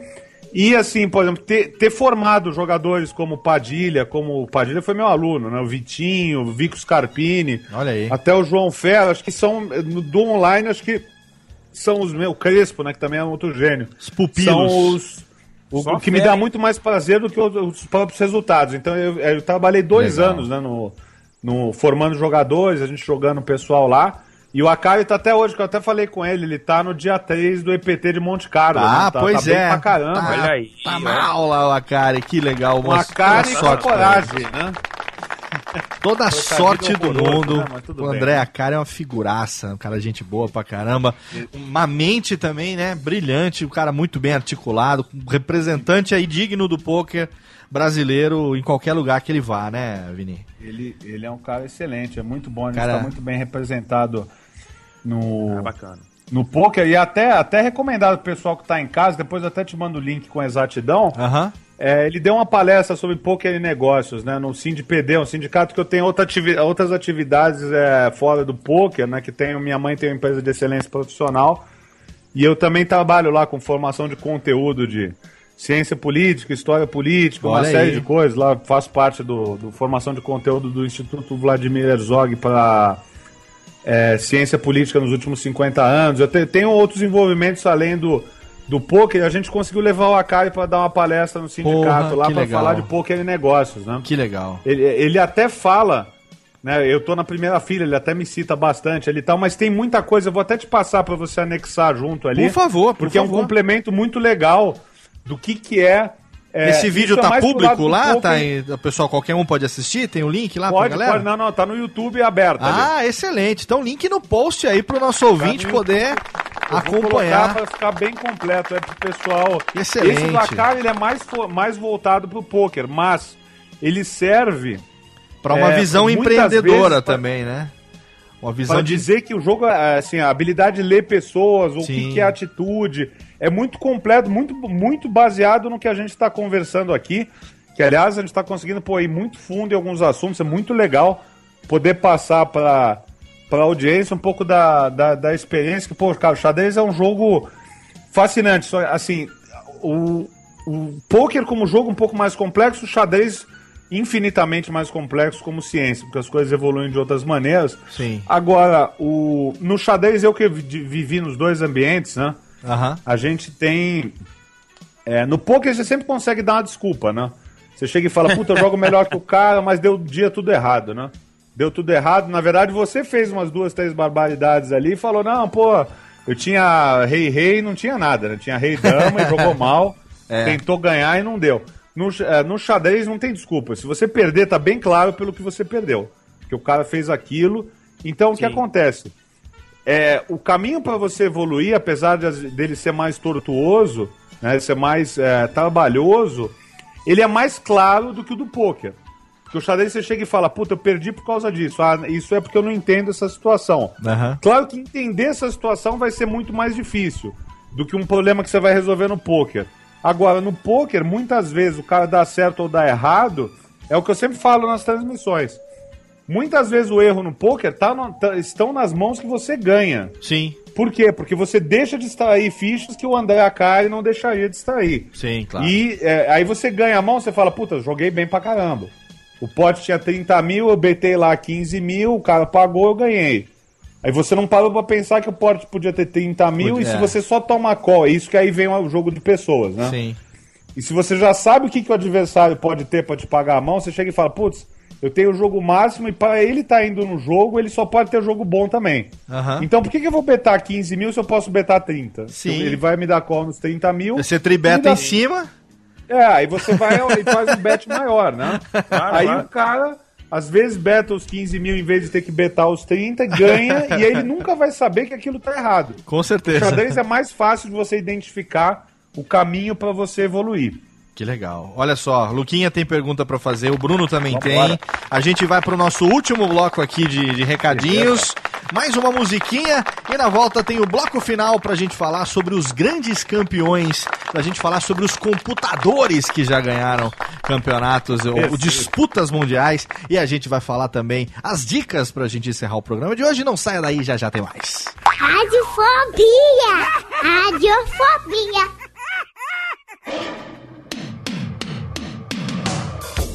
E vamos rapidamente para o nosso último recado do Radiofobia de hoje. Esse é voltado para você aí do Rio de Janeiro. Alô, alô, pessoal da Guanabara. Eu ainda chamo de Guanabara. Você chama de Guanabara, você tem ideia da idade do caboclo, né? Exatamente. No próximo sábado, alô, você que tá fazendo o download na semana de lançamento, no próximo sábado, dia 16 de maio, a partir das 3 horas da tarde, eu estarei na Livraria Cultura do Cine Vitória, a Rua Senador Dantas, número 45, na Cinelândia, no Rio de Janeiro, para o evento de lançamento do meu livro podcast Guia Básico, exatamente. E junto comigo estarão vários amigos, vários podcasters, mas eu convidei três para um bate-papo sobre podcasts. Estarão comigo Afonso Solano, do Matando Robôs Gigantes, ele mesmo, o príncipe dos escritores. Também Bruno Costa, que está com a gente hoje nesse programa aqui. Ele que é lá do Cinecast e também agora do Canal 42, além de ser, é claro, integrante do Radiofobia. E também a presença inoxidável, medieval e cabriocárica do meu querido irmão Gustavo Guanabara. Você sabe de quem eu tô falando, o cara dos tutoriais, o cara do Cursos em Vídeo. Estarão lá comigo esses três amigos, além de outros amigos, com certeza, podcasters que já confirmaram a presença, estarão conosco lá no evento de lançamento, mas esses três estarão comigo ali batendo um papo sobre podcasts antes da nossa sessão de autógrafos. Então, podcast Guia Básico, atenção porque esse será o único evento de lançamento na cidade do Rio de Janeiro, não vai ter outro, tá? É a única oportunidade de você participar do evento e lá você vai encontrar com essa galera e você vai ter a oportunidade de sair de lá com seu livro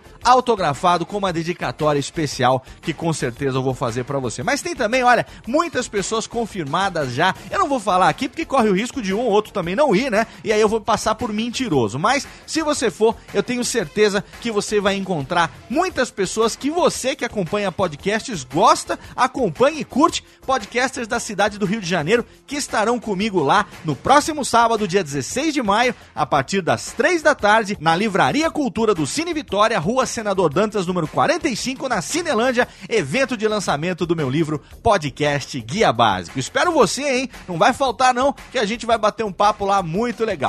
E agora tem a última música do Vini, fica aí com Part-Time Lover do Stevie Wonder. Aumenta o som que a gente volta já já. Call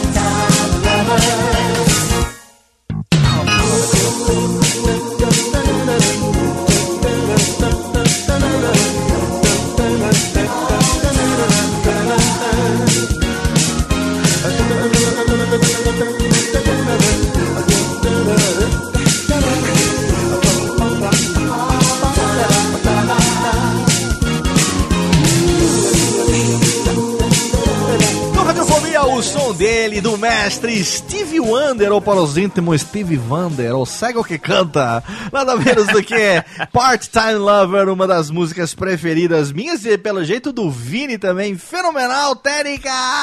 Chama agora aqui os Earth, Wind Fire, que tá na hora do último bloco, tamo de volta aqui, vamos jogar na sua dama, comer o cabo, Ô, louco, beijo! What that's good tonight. Vamos de volta, que delícia. Que programinha maroto. Que programa marosco. Luquinha, você tá gostando do programa maroto? Eu tô. Seu pai sabe que você tá gravando até essa hora. Amanhã você tem que acordar às 6 horas da manhã pra ir pra escola. E você, se não acordar sozinho amanhã, não vai pra aula. Você está de, está de desafio amanhã. Exatamente. Olha aí, É, tá dando trabalho pra mãe dele. Ela chama de manhã, ele não levanta. Eu falei, ah, é? Ah, é? Amanhã, se você não levantar sozinho, você vai ficar em casa. Não vai pra escola. Olha aí, ó. Olha aí. É, ano de formatura, ele que se. Ele que, ele que não se cuide pra ver se ele vai na viaginha da formatura com as menininhas, né? É. Ô, Luquinha, capricha aí, não dá pra perder essa viagem, hein, Pra velho. perder essa bocada, hein, nego? Não dá pra perder Deu assim perigo, como. hein? Deu perigo, hein? Deu perigo. Assim como não dá pra perder esse programa sobre xadrez. Pelo menos tá gostando, Luquinha, do Eu programa? Tá aprendendo? Tá sendo útil pra você? Muito útil. É, você vai estudar a partir de agora. Vamos estudar juntos. Ok. Pô, Nos domingos sim. a gente pega o tabuleiro, bota lá na mesa, abre lá uma cervejinha, pega uns minduquinha e aí a gente vai treinar a jogar. Eu vou comprar aquele livro pra Olha você. aí, Se olha aí, você fizer por merecer, eu vou comprar aquele livro pra você. Olha só, eu quero fazer o seguinte, antes de chegar na pergunta do Luquinha, na pergunta do Brunão, eu quero falar, Vini, sobre os grandes desafios do xadrez. Eu me lembro quando eu era moleque, criança pequena aqui em Barbacena, desse que você já citou, que inclusive saíam os tabuleirinhos nos jornais, que era a disputa histórica de Karpov e Kasparov. Os dois são russos, ô, ô, Vini? Os dois, os dois são russos, né? O, é, eu tive o privilégio, de- no meu Facebook até tem uma foto, eu vou te mandar depois que eu tenho com o Karpov, que eu fui. Opa. Teve um desafio, um torneio internacional em São Paulo em 2004. Eu era o cara responsável por comentar as partidas pro público. E eu fiquei de Cicerone do Karpov dois dias aqui em São Paulo. Olha que legal. Então eu, eu conversei com ele da rivalidade com o Fischer, com o Kasparov, com um monte de gente. Esse foi, é, dos tempos modernos, acho que a grande rivalidade Karpa, Kas, é, Kasparov e Karpov, que jogaram um match em 1984, que foi vencido pelo Karpov, pelo placar de 5 a 3 e infindáveis empates. Depois eles jogaram em 87.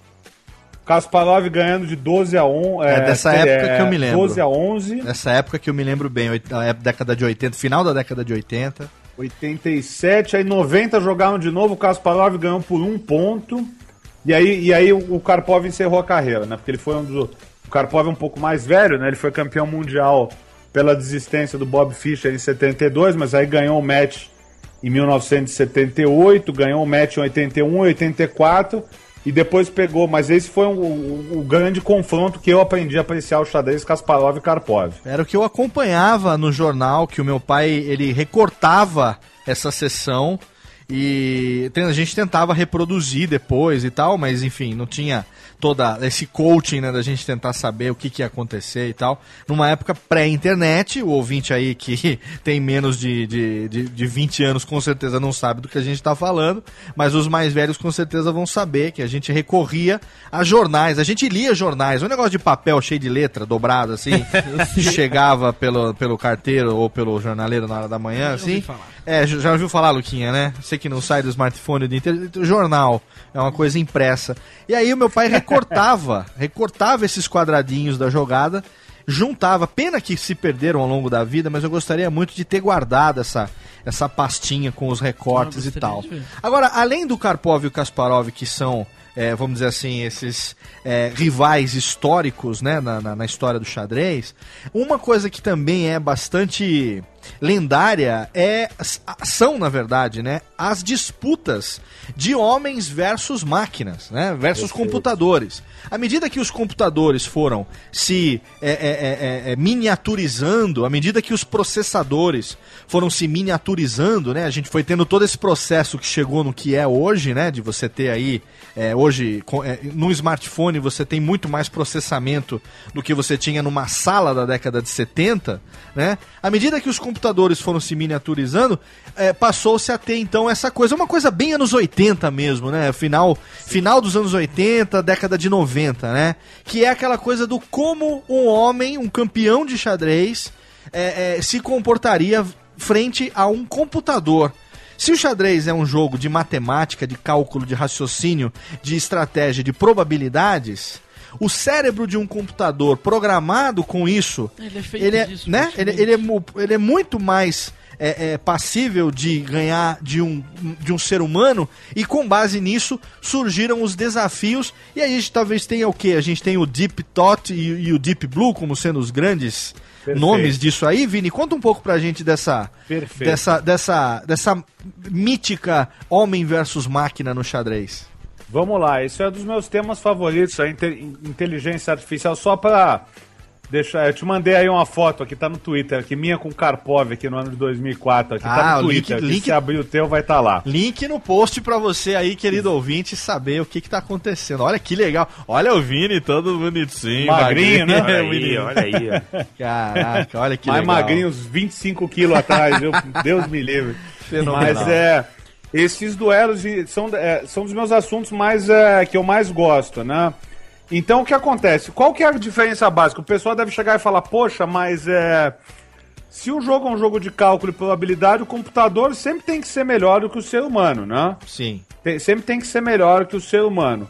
Mas é, o computador, claro que hoje o com o melhor programa é, vai jogar com o Magnus Carlsen deve ser favorito para ganhar, né? É. Tem algumas coisas, algumas nuances nesses confrontos.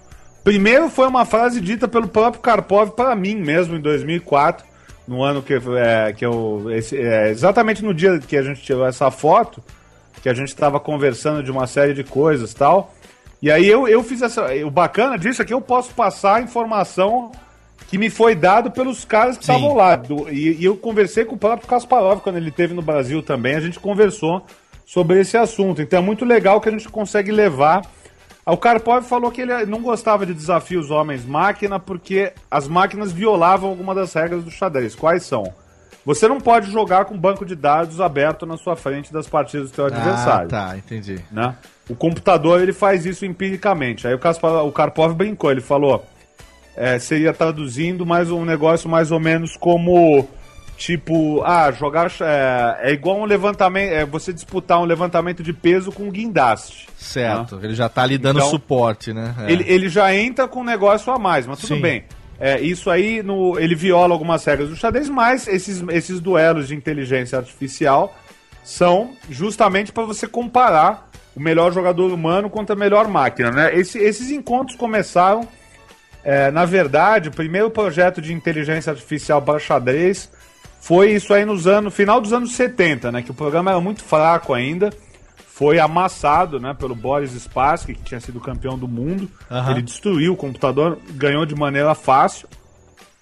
Aí os programas, assim como você mesmo eh, bem disse, o computador foi ficando menor, mais potente. E aí existiu até o final dos anos eh, 80, o computador ainda era muito mais fraco, começo dos anos 90 já ficou um pouco mais difícil. E eles fizeram o primeiro projeto de com- supercomputador para que foi o Deep Thought, né? Que foi Aham. o primeiro computador eh, que o pessoal dizia que tinha condição de jogar para igual, de igual para igual com eh, o campeão do mundo, né? Então, o que, na ver... o que não era, na verdade, o, o que acontecia, né? Porque o, o melhor jogador humano ainda era é, muito mais forte, né? Eu só vim confirmar aqui, o, o Deep Thought, é, na verdade, é do ano de 1989, né? E ele perdeu as duas partidas pro Gary Kasparov, né? Caraca. Ele, o Kasparov que era o melhor jogador do mundo, mas assim, não é que ele ganhou a partida, a partida é um massa... já viu o Massacre da Serra Elétrica, o filme ali? Sim. É mais ou menos por aí, foi um negócio que não tinha condição nenhuma do computador enfrentar o, O o melhor jogador é, humano. Aí o pessoal foi é, realmente é, buscando nessa essa busca incessante ali para tentar aperfeiçoar o jogo. E aí o que acontece? Por que, que o, o pessoal tem um programa. É, o, o seu, o que, por que, que o xadrez, por exemplo, se você não consegue hoje, não existe computador no mundo capaz de calcular Ou seja, chegar à verdade absoluta sobre o jogo de xadrez, que é uma equação matemática, né? Claro que as probabilidades são inúmeras, mas o jogo é uma equação matemática se for pensar, porque ele é um universo que as peças têm um movimento X e ele é um universo finito. Certo. Então ele deveria ser é, chegar a uma equação e falar, não, ó, o jogo perfeito é desse jeito. Mas é, o computador ele não consegue ainda calcular. A gente tem, é, no caso, 16 peças de um lado e 16 do outro, são 32. O computador com 8 peças ou mais, ele já não consegue fazer essa conta. Entendi. Com 7 peças ou menos, ele já. Os programas mais modernos já conseguem. Então o que acontece? Ele e, e- e o jogo em si, justamente porque a gente falou que o jogo tem aquela parte tática, que é o cálculo bruto, que aí o computador sempre vai ser melhor que o ser humano. Ele não vai ter erro nenhum e tal. Agora, a parte estratégica, aqueles jogos mais fechados, os jogos de manobra, é muito mais difícil você é, conseguir explicar alguma coisa que é subjetiva para um computador que sempre vai tomar decisão por, uma, por um número. Sim. Ele vai ter sempre. é, se você pegar o computador como ele é, ele vai estar lá.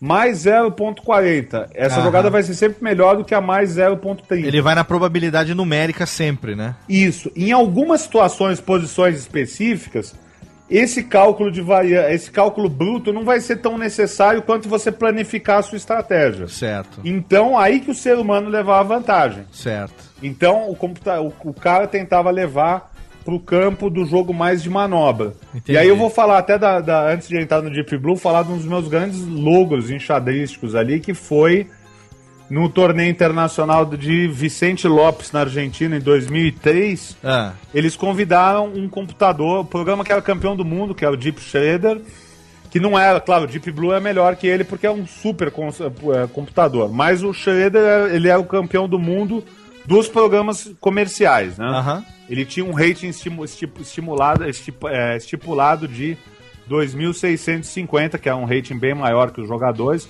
E era um torneio de grandes mestres na Argentina. E o computador das 10 partidas ganhou 8 e empatou 3, né? Certo. Eu fui um dos caras que empatou com o computador. Foi um puta de um orgulho ali, porque eu consegui justamente jogar a partida para um campo de manobra estratégica que acabou que ficou equilibrado e eu acabei empatando. Então isso sempre foi o trunfo do jogador humano, né? E aí que vem uma das grandes controvérsias do, ah, do- dos matches, né? A gente falou do Deep Tot, falou um pouco da minha da experiência minha contra o computador, agora a gente fala do Deep Blue.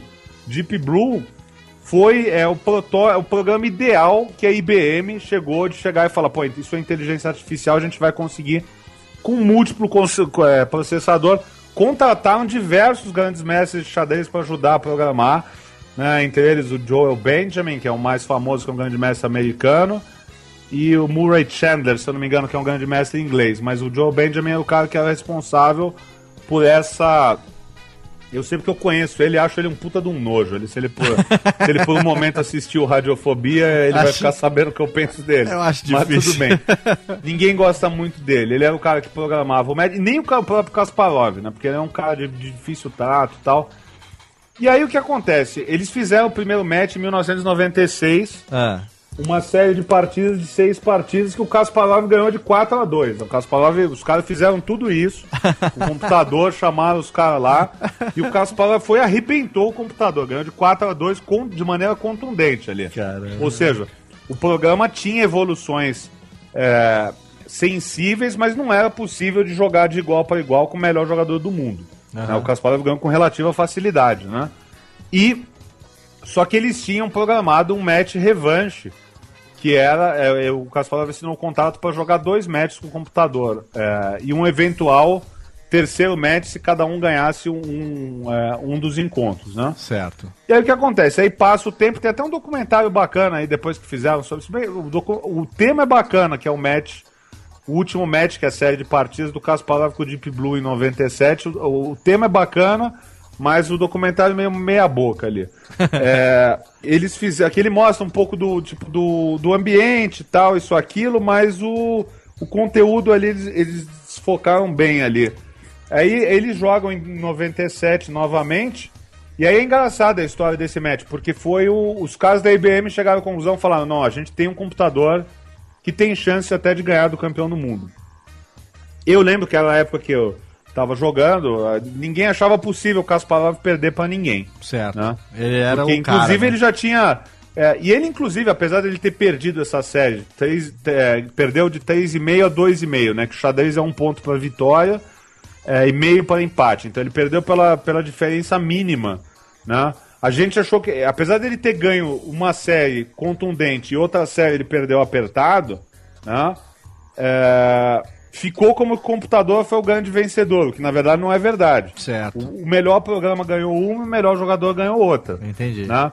Sendo que em 97 existem algumas, algumas coisas. Contra... É engraçado até o match 97, que, é, isso eu lembro bem. Primeira partida do, do encontro, o Kasparov destruiu o computador, mas assim, tipo, o negócio. é, todo mundo pensou que ia ser o mesmo massacre da O última vez. computador né? queria abraçar a placa-mãe, assim, né? Não, inclusive eu lembro de, de ter, de ter visto o Kasparov, e o Kasparov sempre foi um cara extremamente nojento nas entrevistas, né? É. Ele dando entrevista e aí os cinco programadores do computador do lado, os caras com ódio dele, né? Ele falando, não, a partida foi de relativa facilidade e tudo mais, os caras querendo morrer, né? Os caras de IBM investindo bilhões ali no Cinco negócio. caras ali. É. E o cara nem tomou conhecimento. Mas aí o que acontece? Aí o Kasparov ele perde para ele mesmo nesse encontro. É. Porque na segunda partida. Aí, aí acontece um lance que vai gerar um negócio. É, é muito bacana isso aí, porque a gente consegue falar da história como ela realmente. o que Aconteceu, realmente né? aconteceu. E tipo assim, Aham. eu posso falar porque eu tive acesso às duas pessoas envolvidas. Eu, falei com o Kasparov, falei com o Karpov, acompanhei o processo. Na segunda partida, o Kasparov fez uma bobeira ali na abertura e ficou totalmente inferior ali. Certo. O computador com uma vantagem considerável. O Kasparov, malandramente, começa a pensar, ele chega e fala, bom, tô numa situação desesperadora, eu vou tentar confundir o computador de que maneira? Eu vou tentar. é, ele, ele tinha uma desvantagem estratégica muito grande, então ele falou: pô, eu vou tentar sacrificar um peão que nenhum ser humano vai olhar para esse peão, porque ele vai continuar mantendo a pressão, porque ele sabe que aquilo ali é pouco relevante. Certo. Mas o computador, ele sempre vai pelo negócio matemático. Certo. né? Aham. Então ele fala, pô, eu acho que eu vou conseguir. E assim, claro que se é um negócio matemático, o computador vê que ele vai perder, ele não, não vai fazer. Mas o negócio do Kasparov é um sacrifício de longo termo, assim, ele, ele dava um peão, mas ele conseguia ativar algumas peças e ter jogo ali. Era como se ele estivesse Então, implantando um vírus no computador ali para que Mais ele, ou menos por aí. né, Aí através ele da perda ele- de uma ele- peça. Você vê nas imagens que ele tá lá, ele, ele pensa a jogada, ele faz o lance, e tipo, aí ele levanta da mesa esperando a jogada do computador. Ele faz uma cara de tipo, fala, pô, cara, eu matei tudo isso aqui, né? Porque não tem como ele não comer o peão, né? Aham. Ele, fala até, ele falou até, o Karpov não comeria esse peão e nem olharia pro peão. Aí o computador pensa 20 minutos e não come o peão e faz a jogada que faria qualquer jogador humano. Caraca. Aí que foi o primeiro marco da parada. O computador conseguiu. É, os caras conseguiam ir mais fundo. Na E o programação. computador chegou à conclusão que aquela pressão valia mais do que o peão. E isso foi o grande marco. Foi na segunda. O Kasparov ficou tão abatido, cara, que ele se defendeu a partida toda. E ele abandona a partida numa posição que ele pode empatar o jogo. É uma partida que a partir desse momento ele começa a ficar cabisbaixo, Ele né? começa a ficar cabisbaixo, ele perde a segunda partida. É, eu lembro dessas imagens. Ele perde a segunda, aí ele ganhou a primeira, perdeu a segunda, aí eles empatam três partidas. E na última, e na última, só que assim, depois da segunda partida tem o Kasparov na entrevista coletiva, ele diz, ele chega e fala: é, essa partida teve interferência humana. Porque nenhum, nenhum programa de computador vai conseguir jogar desse jeito, por isso, por isso, por aquilo. Ah, e tá. me foi negado o direito de ver o printout. Printout o que, que é? Depois que acaba a partida, isso estava no contrato.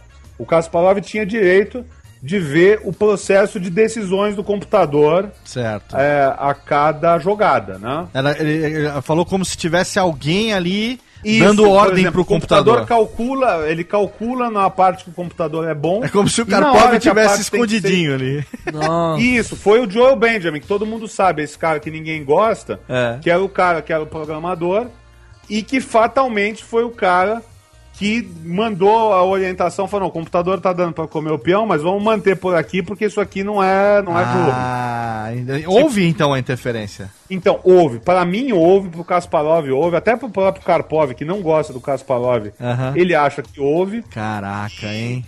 E isso gera, por exemplo, é, um, por exemplo, ele que é um cara total com um puta de um ego nas alturas, ele joga a terceira, quarta e quinta partida não do jeito que ele tá acostumado. E aí na sexta partida ele perde de uma maneira até infantil pro computador, né? Aham. E aí o Kasparov, eh, quando acaba o match, ele acusa formalmente a IBM de ter rompido o contrato. Eh, Ele ganha um dinheiro violento ali pelo match. E ele declinou o match revanche porque o, a IBM não cumpriu a parte do, do, do prometido de mandar O as printout impressões pra das análises do computador. Aham. E aí a IBM vem e acaba e aposenta o Deep Blue, né? Entendi. Então, tipo, esses duelos homem-mente são, são extremamente fascinantes, cara Que legal, como olha que só. as coisas evoluíram, como que vai e tal. Agora, hoje em dia, esses programas, um programa comercial que eu tenho aqui até hoje, que eu analiso até. Eu não jogo de, competi de maneira competitiva, mas eu jogo na internet todo dia aqui pra manter um pouco a minha forma ali. Ah, legal. Mas, tipo, esses programas comerciais, como que eu tenho aqui em casa, são os programas que têm a força de um jogador top 30 do mundo, não? Caraca. Então, tipo assim, o que você compra ali. Eu, se eu jogar 10 partidas com o programa, eu vou empatar uma ou duas. Olha lá. Caramba. Tipo, evoluiu muito a questão da inteligência artificial, mas realmente os grandes os grandes é, é, acontecimentos foram os matches do, do Cas- é, contra o Deep Tot, que o Kasparov ganhou as duas, e os dois matches contra o Deep Blue. Na verdade, se você pegar na história, o Kasparov ganhou dois encontros de maneira contundente e perdeu um pela, pela, é, pelo score mínimo, né? E ficou como sendo que o computador é, matou o Kasparov. Então, na não verdade, foi, na a história verdade, não é, não é bem essa e tem toda essa questão do pessoal da IBM provavelmente ter violado as regras dos sistemas. Né? Olha aí, o mistério. Que legal, que história bacana. Que Essa é bacana. Muito legal Muito bom, saber muito isso, bom. muito bacana. Agora é o seguinte, ó, Vini, a gente aqui tem o nosso querido Luquinha, que está aí um enxadrista aspirante. E Boa. fiquei sabendo que ao longo da semana, a gente estava para gravar esse programa uma semana, aí depois a gente remarcou para hoje, que deu certo e tal, e o Luquinha já tá aí então há duas semanas se preparando, assistindo vídeos e, e lendo a pauta e tal. Luquinha, por favor, sua pergunta. Queria saber, Vini, qual que foi a sua disputa mais complicada com um computador? Olha, bo- boa, boa pergunta, viu, Luquinha? Boa pergunta. É, essa. Cara, essa partida que eu joguei contra. Eu, eu vou também depois. eu Vou, vou, te ajudar a fazer o material todo, porque eu vou anexar a partida que eu empatei contra o computador também, porque. Olha aí. Tá, se você achar no YouTube, pro- procurar no Google ali, você acha. Né? Mas eu, eu vou procurar e vou te ajudar pra gente anexar. Olha aí que legal. É, é, foi- é muito bacana o seguinte, tipo assim, porque você não tem como se preparar. Primeiro começa antes do jogo, né? É. O computador tinha ganho, as é, empatou uma e tinha ganho cinco partidas seguidas. Então, assim, a vantagem é que você vai sem pressão nenhuma, né? Você vai sem pressão nenhuma porque. hum, Você vai meio que pra não perder feio, né? Você vai lá pra não cometer um erro grave, É. né? Porque, pô, é igual o Karpov falou, você vai competir levantamento de peso com guindaste, cara. É, lógico. Então, o cara tá lá, o cara não se cansa, o cara tem biblioteca de partidas e tudo mais tal. E você tá lá na raça e na coragem. Ainda tinha tomado umas canas, que eu tinha uma namorada nova na época lá ainda, em Vicente Lopes ali. Olha aí. Uma jogadora de hockey ainda da seleção juvenil da Argentina. Ei. Você imagina o estado que eu tava pra partida, né? Tava ali arrebentado ali, né? Isso aí ano de 2003, no ano da juventude. cara. Me apresento pra jogar, ela foi lá me prestigiar, né? O pessoal ali do. do... E assim, o bacana porque é um torneio que tinha. Eu jogava o grupo de grandes mestres, apesar de eu ser mestre internacional, mas eu tinha classificado para esse grupo, e tinha um outro grupo, que era o grupo de torneio de mestres, que era um torneio um pouco mais fraco. E nos dois, o computador jogava o mesmo torneio, porque o patrocinador era o grupo é, Chess Base, que era o pro- proprietário do software. Certo. Então era legal porque assim, você jogava o computador, você jogava num palco, todo mundo jogava no palco, mas você jogava num lugar um pouco mais alto ali, né? Todo mundo ficava lá para ver a partida e passava nos telões, porque na Argentina o xadrez é muito mais popular que aqui. Então, tipo, tinha lá uns 200, 300 negros assistindo a partida a partida em todos os telões, né? né? Por isso que você ia lá para não perder muito feio, porque o negócio era bravo, né? Ainda mais foi, foi lá me prestigiar minha namorada ali, que, pô, depois de Na Argentina, a mulherada não é igual aqui no Brasil, que é mais simpática. Lá é difícil, lá é jogo duro, viu? Falei, pô, vou levar a mina lá pra ver o jogo e você é um. Justo no dia que eu jogo com o computador, né? Que não tem nenhuma chance, né? Aham. Mas tudo bem, deu certo e tal. Aí eu falei, bom, vou jogar, vou tentar levar o jogo pra uma partida mais é, cadenciada ali, sem muito cálculo bruto, jogo fechado, de manobra e tal. Porque se tem uma chance de ganhar ou empatar, é essa, né? E, cara, e dito e feito, aí eu jogo uma abertura que é um. é, caiu lá uma posição que eu tinha estudado muito já, né?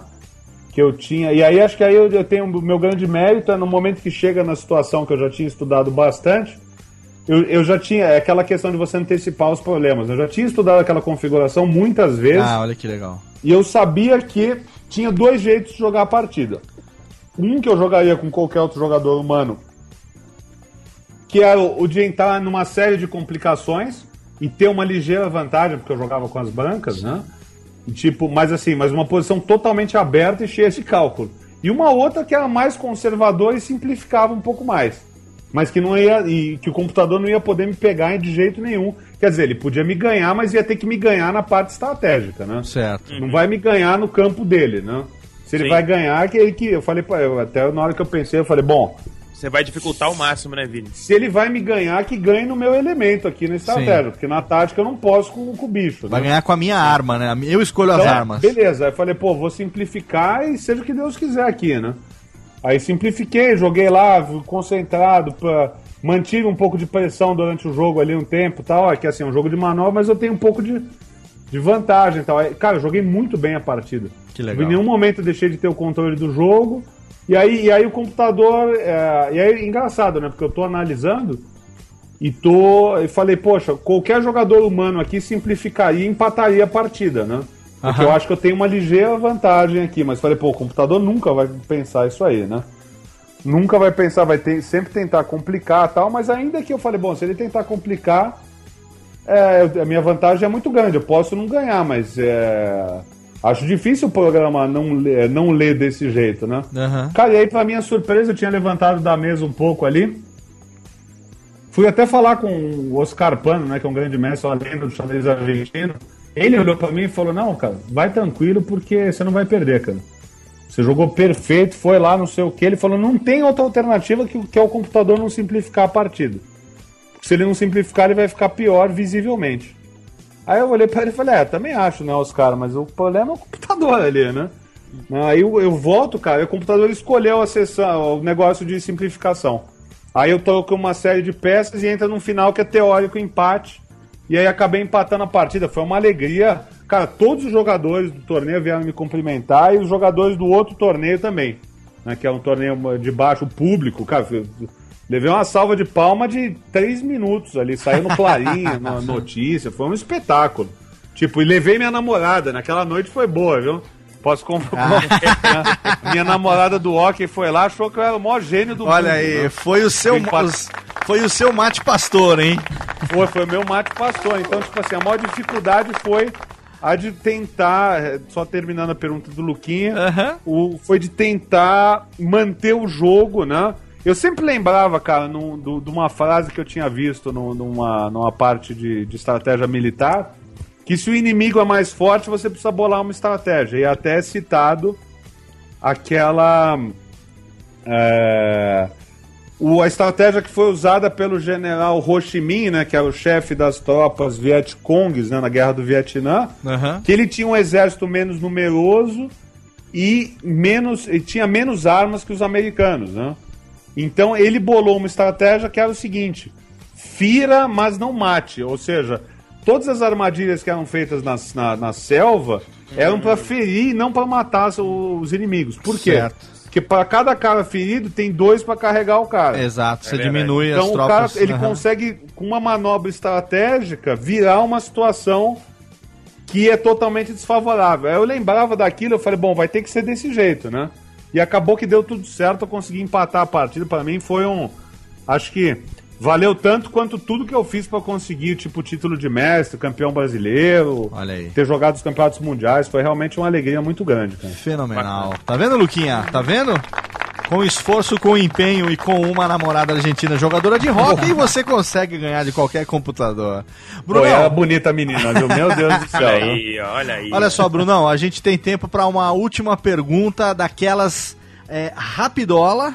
Então, você, como prometido, por favor, sua pergunta. Vini, queria te perguntar o seguinte, cara. Tirando a parte de jogador, que a gente acabou de reconhecer que você realmente é fera, é um grande é, esportista, né? Do xadrez. O que, que o xadrez trouxe pra sua vida, cara? O que, que você pode dizer pra gente que o xadrez mudou na sua concepção, filosofia de vida, cara? Cara, perfeito. Acho que não tinha pergunta, Brunão, não tinha pergunta melhor pra gente Fechar com concluir, cara, chave de ouro. É, é, cara, eu, eu falo isso até. Tem uma palestra minha que está disponível até no YouTube na, no Masterminds, que é a evolução do poker, né? Não fala Sim. nem do xadrez, mas eu falo um pouco disso aí. Cara, o xadrez, é, eu devo tudo hoje a, tipo, a minha família e ao xadrez. Por quê? Porque o xadrez, ele, tipo, primeiro que eu tive acesso, né, como eu tinha comentado com o Léo no começo, aprendi dois idiomas muito cedo por causa da necessidade de aprender, de ter conhecimento, de ser competitivo. É, outra coisa, a questão de você. Isso eu, eu levo pro poker até hoje, né? Tipo, daquilo ser uma competição, mas a primeira coisa que você tem que ter o respeito é o teu, teu, teu adversário. Então, tipo, cara, ninguém me viu em 10, 11 anos de carreira no poker espezinhar algum adversário, fazer alguma Sim. coisa. Tipo, claro, tem parada que você comemora, mas a sua comemoração não pode ser nunca ao ponto de ofender o cara que perdeu ali. Isso a gente aprende no xadrez. Isso é um jogo de cavaleiros. O que mais importa é, é, é uma atitude correta ali. Então, Claro. Isso, a questão do- dos idiomas, a questão de, de eu ter ido morar fora do Brasil em 98, que eu fui morar na Espanha, por causa do xadrez, porque eu fui jogar é, o Interclubes da Espanha, então é, eu jogava, tinha que ser matriculado na, faculdade, era, na faculdade de Castelhão, fiquei um ano fora, é, joguei os interclubes, ganhava bolsa, ganhava dinheiro, então, tipo, me possibilitou morar na Espanha, morar nos Estados Unidos, conhecer o mundo inteiro, fazer outras amizades, é, ter essa questão de é, sempre alguém pode ser melhor que você. Então, xadrez sempre Claro. alguém vai ser melhor que você. Então, isso aí te ajuda muito. Você chega e fala, cara, não tem cara dono da verdade, cara. Tem, você tem que construir alguma coisa, etc e tal. Você tem que fazer e me ajudou, cara, fundamentalmente no poker, que foi onde tipo assim, eu ganhei muito mais dinheiro no poker do que no xadrez. Mas se não existisse o xadrez, não existiria o poker. Porque o poker, o xadrez ele te dá a disciplina de você estudar, de você se conhecer, de você respeitar as coisas, de você ter tesão pela ciência do jogo dia atrás. Então, é, para eu migrar do, do xadrez pro poker, até, até pro mercado financeiro que eu trabalhei um tempo, é, depo- antes de eu, de eu- no Inter aí de jogar xadrez e jogar poker, até um pouco na mesma época do poker, até para a área de operar no mercado financeiro ajuda muito, cara, porque o xadrez, cara, é a é a expressão mais é, quando o cara lá o- o- a teoria dos jogos, né, que é do von Neumann, né, o pessoal muito- muitas vezes acha que é do do John Nash, né, daquele livro de Uma Mente Brilhante, mas o John Nash ele melhorou um pouco ah, algumas teorias do von Neumann, mas o von Neumann ele dizia que um dos princípios da teoria dos jogos é você racionalizar o comportamento humano e transformar o subjetivo em objetivo. E isso o xadrez te faz muito, é muito claro, né? O quanto você consegue transformar de planejamento estratégico do xadrez para tua vida. Né? E no poker ajuda muito e na vida também. Você chega e fala, pô, se você vai dar um passo para frente, você precisa calcular o que você vai fazer daqui a dois ou três. Então, tipo, Verdade. o xadrez é minha grande, minha grande faculdade aqui. Eu não concluí nenhuma, né? Eu terminei o ensino, comecei a. Até me matriculei lá, na, que eu tinha que ser matriculado na Espanha em algum curso para poder. é, e tive muita sorte também, né? É, espero que o Luquinhas tenha essa sorte também em algum momento de chegar na faculdade e o reitor, o dono da faculdade, lá, que era, era uma faculdade privada, que era o cara que patrocinava o xadrez, falou, cara, você é, é, eu quero que você se dedique ao xadrez, você, eu vou te dar todo o apoio na escola, você escolhe um curso e você frequenta quando der pra você frequentar, mas eu quero que você capriche nisso aqui. Aí eu me matriculei em artes cênicas ali, né? Claro que isso aí era universidade e tal, mas aí fi- fiz lá uns, uns- as aulas de H e tinha me possibilitou É, tudo isso aí, cara. morar fora do Brasil, ter contato completo com as coisas. E o jogo é tão fascinante que até o dono da faculdade que patrocinava o xadrez, que ele falou, cara, isso aqui é formalidade, eu quero que você se dedique ao jogo. Aí contratou um técnico cubano pra estar com a gente 8 horas por dia. Nossa, Nem ligava, ele falava, ó, você vai lá, a gente, a gente treinava 8 horas por dia, cara. É a preparação física de duas horas. E, tipo, durante 3, 4 meses era jogo. Era estudo 6 horas por dia, com o Walter Arencib, até meu, meu grande instrutor aí, histórico. é, que eu devo muito também, não podia deixar de, de falar no nome dele. Legal. Então é muito bacana. Isso é, cara, é trabalho, me- te ensina a trabalhar e te ensina a ter muita conduta em muita coisa. É mais ou menos por aí, Brunão. Olha aí, Bruno. Show de bola, show de Tá bola. vendo? Que excelente. Não poderíamos encerrar de forma melhor o programa de hoje. Tênica, faz favor, eu não vou nem botar a criançada aqui dizendo ah, porque o programa de hoje foi fenomenal, foi excelente. Cutuca a criançada aí, Tênica, porque foi muito bom o programa de hoje. Olha aí.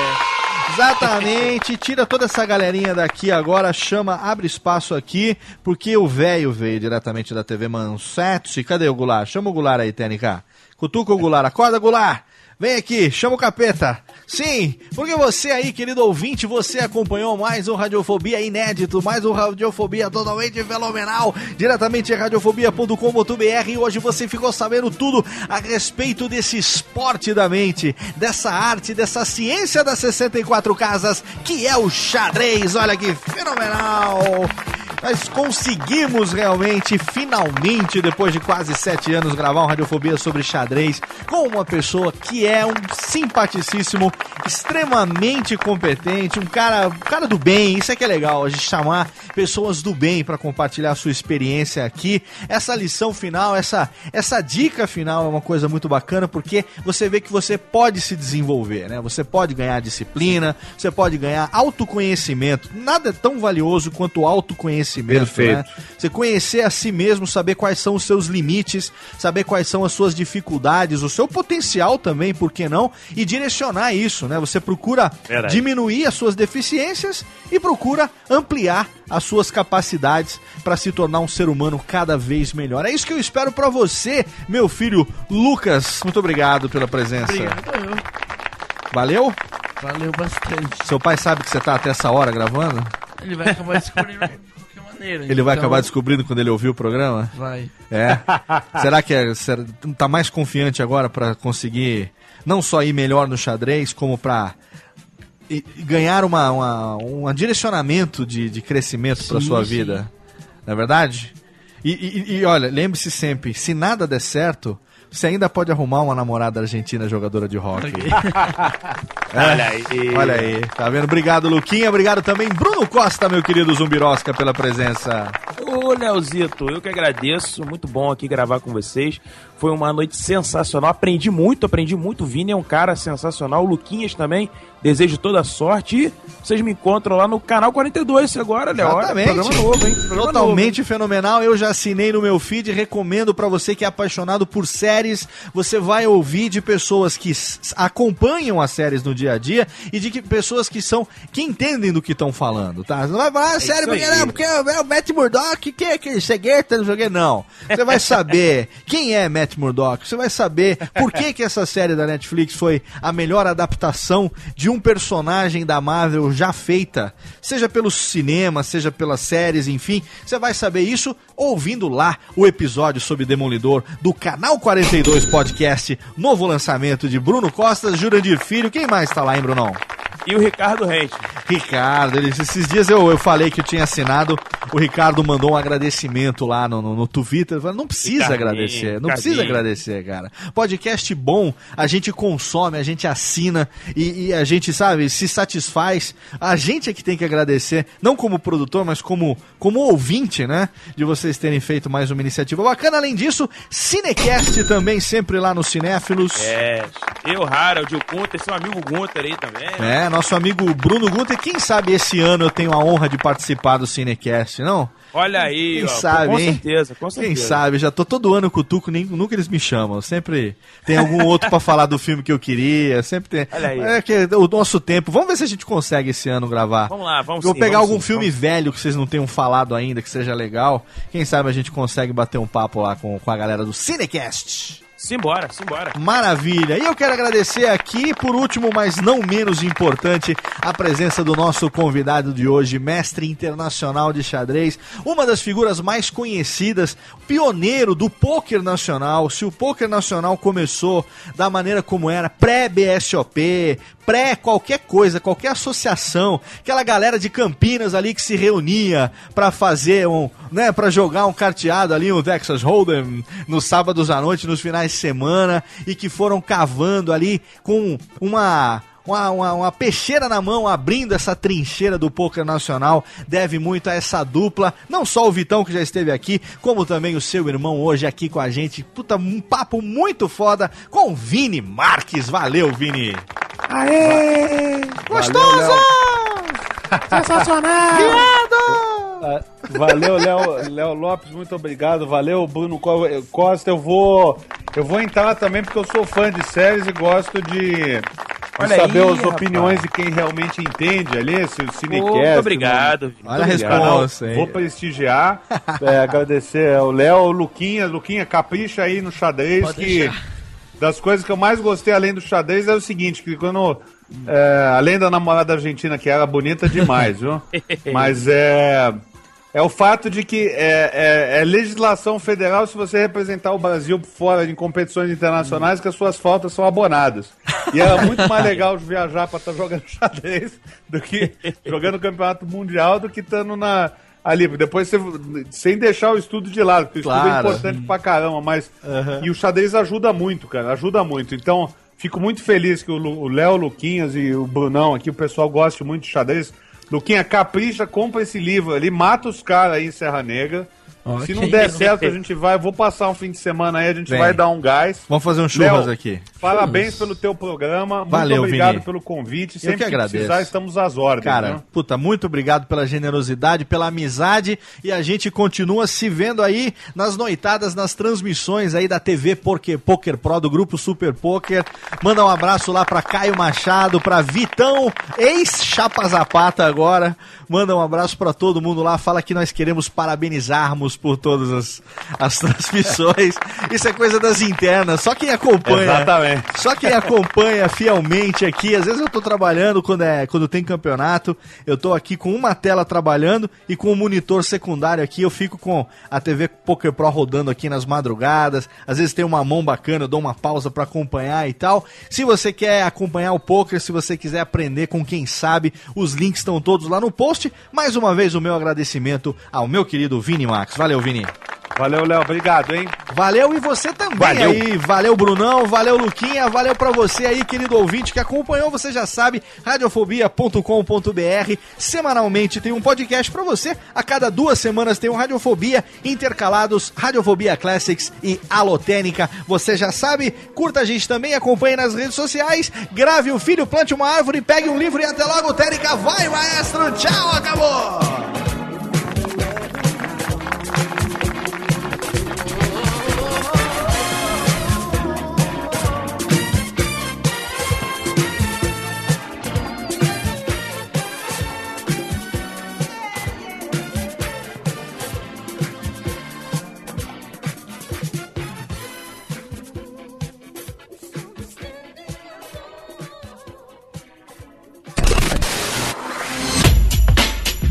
Rádio Fobia. Este podcast foi produzido por Radiofobia, podcast e multimídia. Eu sou Léo Lopes e quero convidar você a ouvir o Pod Notícias, a sua dose semanal de informação sobre o mercado de podcasts no Brasil e no mundo. Um podcast curtinho de 15 minutos com o resumo de tudo que acontece nesse universo do podcast que cresce a cada dia e que chega até você toda segunda-feira às 7 horas da manhã no seu agregador de podcast preferido e também no YouTube. Acesse agora em podnoticias.com.br.